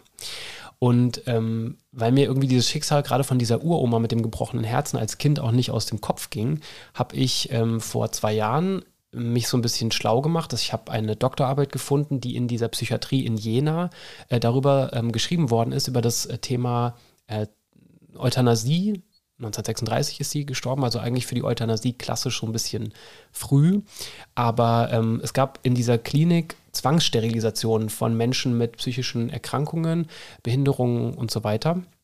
Und ähm, ich habe diese Frau angeschrieben und habe gesagt, ähm, das Thema hat mich nie losgelassen. Meine Uroma ist in dieser Psychiatrie auch zu Tode gekommen. Und irgendwie kann ich mir nicht vorstellen, dass man an gebrochenem Herzen mit, ich glaube, 33 Jahren stirbt. Und ähm, Warum das für mich so wichtig ist, ist, ich beschäftige mich auch in meinem Job sehr viel mit diesem Thema ähm, Prägungen, geerbte Traumata, was wirklich ja wissenschaftlich auch nachgewiesen ist, dass das möglich ist, Gene anzuschalten, die dann Stresshormonaktivität ganz anders organisieren, als wenn du nichts Traumatisches irgendwie erlebt hast von einem bestimmten Ausmaß. Und habe die angeschrieben und habe gesagt, gibt es irgendwie noch Akten aus dieser Zeit, weil sie müssen ja auch irgendwas als Grundlage genutzt haben für diese Doktorarbeiten. Dann hat sie mir total nett geschrieben, ganz lange und gesagt, ich soll mich mit diesem Mann in Verbindung setzen aus Jena, der ist da quasi so der, der, der passt auf die Akten auf. Ich weiß nicht, gibt es bestimmt ein Fachwort für, Entschuldigung. Ähm, Archivar, whatever. Und habe dann ähm, habe dann ihn angeschrieben und angerufen und dann hat er gesagt, er macht sich auf die Suche nach der Akte von meiner Uroma und hat ähm, ein paar Tage später tatsächlich mir diese Akte geschickt dann von 1936. Und ähm, ich habe dann da rausgefunden, dass sie ähm, manisch-depressiv gewesen ist und zwar immer wieder auch Klinikaufenthalte hatte und dass sie zwangssterilisiert worden ist, ich glaube zwei Jahre vor ihrem Tod. Also sie hatte zwei Kinder bekommen bereits, meine Oma, mein Uronkel quasi, oder wie das heißt, nee, Großonkel, was auch immer. Ähm, die ist dann zwangssterilisiert worden. Ihr Mann musste das bezahlen selbst aus eigener Tasche. Und ähm, das Interessante ist, dass dieser Oberarzt, der Chefarzt, der das damals organisiert hat, so ein richtig passionierter Nazi einfach war und man über den super viel findet. Ähm, der ist, wenn ich mich recht entsinne, der Erfinder des EEGs. Das heißt also, der ist auch wirklich auf eine gewisse Weise angesehen wissenschaftlich. Ähm, ich hoffe, ich erzähle jetzt keinen totalen Mist, aber ich meine, so ist die Erinnerung mit dem EEG. Und ähm, ich habe, dadurch habe ich irgendwie so meine Familiengeschichte, wie sich alles so entwickelt hat, auch von Generation zu Generation, irgendwie mit anderen Augen sehen können, weil ich wusste, es ähm, war so, dass in dieser Akte endet quasi, dass es heißt, sie hätte eine Lungenentzündung bekommen und hätte das Essen verweigert und wäre dann zwangsernährt worden. Und durch diese Zwangsernährung letzten Endes kannst du halt eine Aspiration bekommen, eine Fremdkörperaspiration und kriegst dadurch halt eine Lobärpneumonie oder ähnliches, also eine Lungenentzündung oder Bronchipneumonie. Und sie stirbt quasi einen Tag, nachdem diese Zwangsernährung angesetzt wird, an einer Lungenentzündung. Und es ist halt so, dass ich genau weiß, ähm, die ist garantiert nicht freiwillig zwangsernährt worden, steckt ja im Wort schon drin.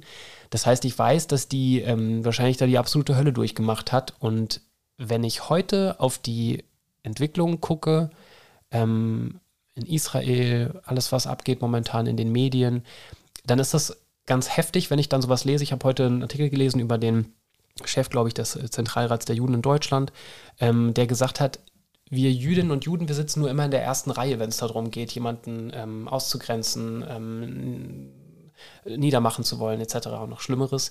Ähm, aber irgendwann kommen andere Minderheiten und zum Beispiel so jemand wie psychisch Erkrankte, Homosexuelle. Und ähm, warum mir das so wichtig ist, das heute zu besprechen, ist, die Lage ist wahnsinnig aufgeheizt, gerade in der Welt, in Europa, im, im Nahen Osten und so weiter. Ähm, es ist ganz wichtig, dass wir als Deutsche, die hier sozialisiert worden sind, die hier zur Schule gegangen sind, dass wir uns aktiv gegen alles stemmen, was irgendwie gegen, ähm, gegen das Judentum geht, gegen jüdische Menschen. Es kann nicht sein, dass Menschen mit einem jüdischen Background in Deutschland Angst haben müssen. Das ist eine absolute Schande, das ist absolut peinlich ähm, und ganz, ganz grauenhaft. Und ähm, es ist nicht so, dass es nur um diese Menschen geht. Und auch wenn eine bestimmte Partei, die absoluter Rotz ist, jetzt gerade in vielen ähm, Hochrechnungen wahnsinnig hoch steht und wahrscheinlich nächstes Jahr im Osten volle Kanne auch absahen wird, ist es umso wichtiger, dass wir uns alle dagegen stemmen und sagen, no way, nicht mit uns. Weil es ist nur der Anfang und man muss da eben wirklich den Anfängen wehren und ganz klar sagen, mit uns nicht als Gesellschaft. Das war's. Sorry, das hat jetzt echt die Stimmung so richtig nach unten. Ne? Nee, das war gut. Christian recherchiert noch was, sehe ich nee, gerade. Nee, ich, ich, hatte in der, in der, Vorbereitung, weil wir uns ja im November be, äh, befinden, und ähm, genau, ein Zitat, was eigentlich nicht unser Tagesspruch geworden ist, aber ich will es jetzt einfach trotzdem vorlesen. Und das ist von, von Margot Friedländer, die ähm, tatsächlich an dem Tag, wo wir mit äh, Janina aufgenommen haben, 102 Jahre geworden, alt geworden ist und immer noch irgendwie topfit durch die Gegend äh, tourt. Und ähm, Genau. Das Zitat ist aus einem Interview und sie sagt, ich spreche für alle, die man umgebracht hat. Meine Aufgabe ist es, euch eine Warnung zu geben, euch die Hand zu reichen, damit ihr die Zeitzeugen sein könnt, die wir nicht mehr lange sein können. Ihr müsst dafür sorgen, dass so etwas nicht passiert. Irgendwie ist das doch besonders, oder? Dass du, du wusstest ja gar nicht, worüber ich sprechen werde, dass du gerade das Zitat raussuchst für heute. Das, das ist ja schon krass. echt äh, schicksalshaft. Richtig toll. Damit kratzen wir jetzt hier auch an der Zwei-Stunden-Marke. Ja. Das ist lang, ne? ja, schon, aber wir faden mal aus. Ich genau. glaube, hierzu gibt es auch kein, ja, kein anderes, besseres Ende als das, was wir jetzt haben. Vielen Dank, dass ich da sein durfte. Ich habe es sehr genossen. Es war schön. Das war fantastisch. Ja. Ich habe es mir genauso vorgestellt. Wie toll. Christian. Ich hoffe, ja. die ganzen Flaschen, die jetzt bei dir stehen, ich trinke die und nicht. Ja, ich habe ein bisschen Sorge vor der einen, weil die hat, äh, die hat einen Kronkorken gehabt. Und das war, das war glaube ich, der verwässerte, oder? Nee, ja. das war der, der. Ja, der dezentere. Der dezentere. Das ist, glaube ich, der verwässerte. Okay. Ja. Der, hat, der hat einen Schraubverschluss. Der, beiden Den muss jetzt heute noch trinken, der kennt Verschluss. Ich habe so einen komischen Glaskorken, den ich da einfach drauf drücken kann, dann drücke ich das bei meinen Eltern ab oder sowas. Ich weiß es nicht. ja, ähm, danke, dass du da gewesen bist. Und mir bleibt nur noch zu sagen, äh, Steilzeit Rüsselsheimer Podcast ist gefördert durch die Sparkassenstiftung Groß-Gerau und ausgezeichnet durch die Förderreihe Kulturmut. Macht's gut. Tschüss.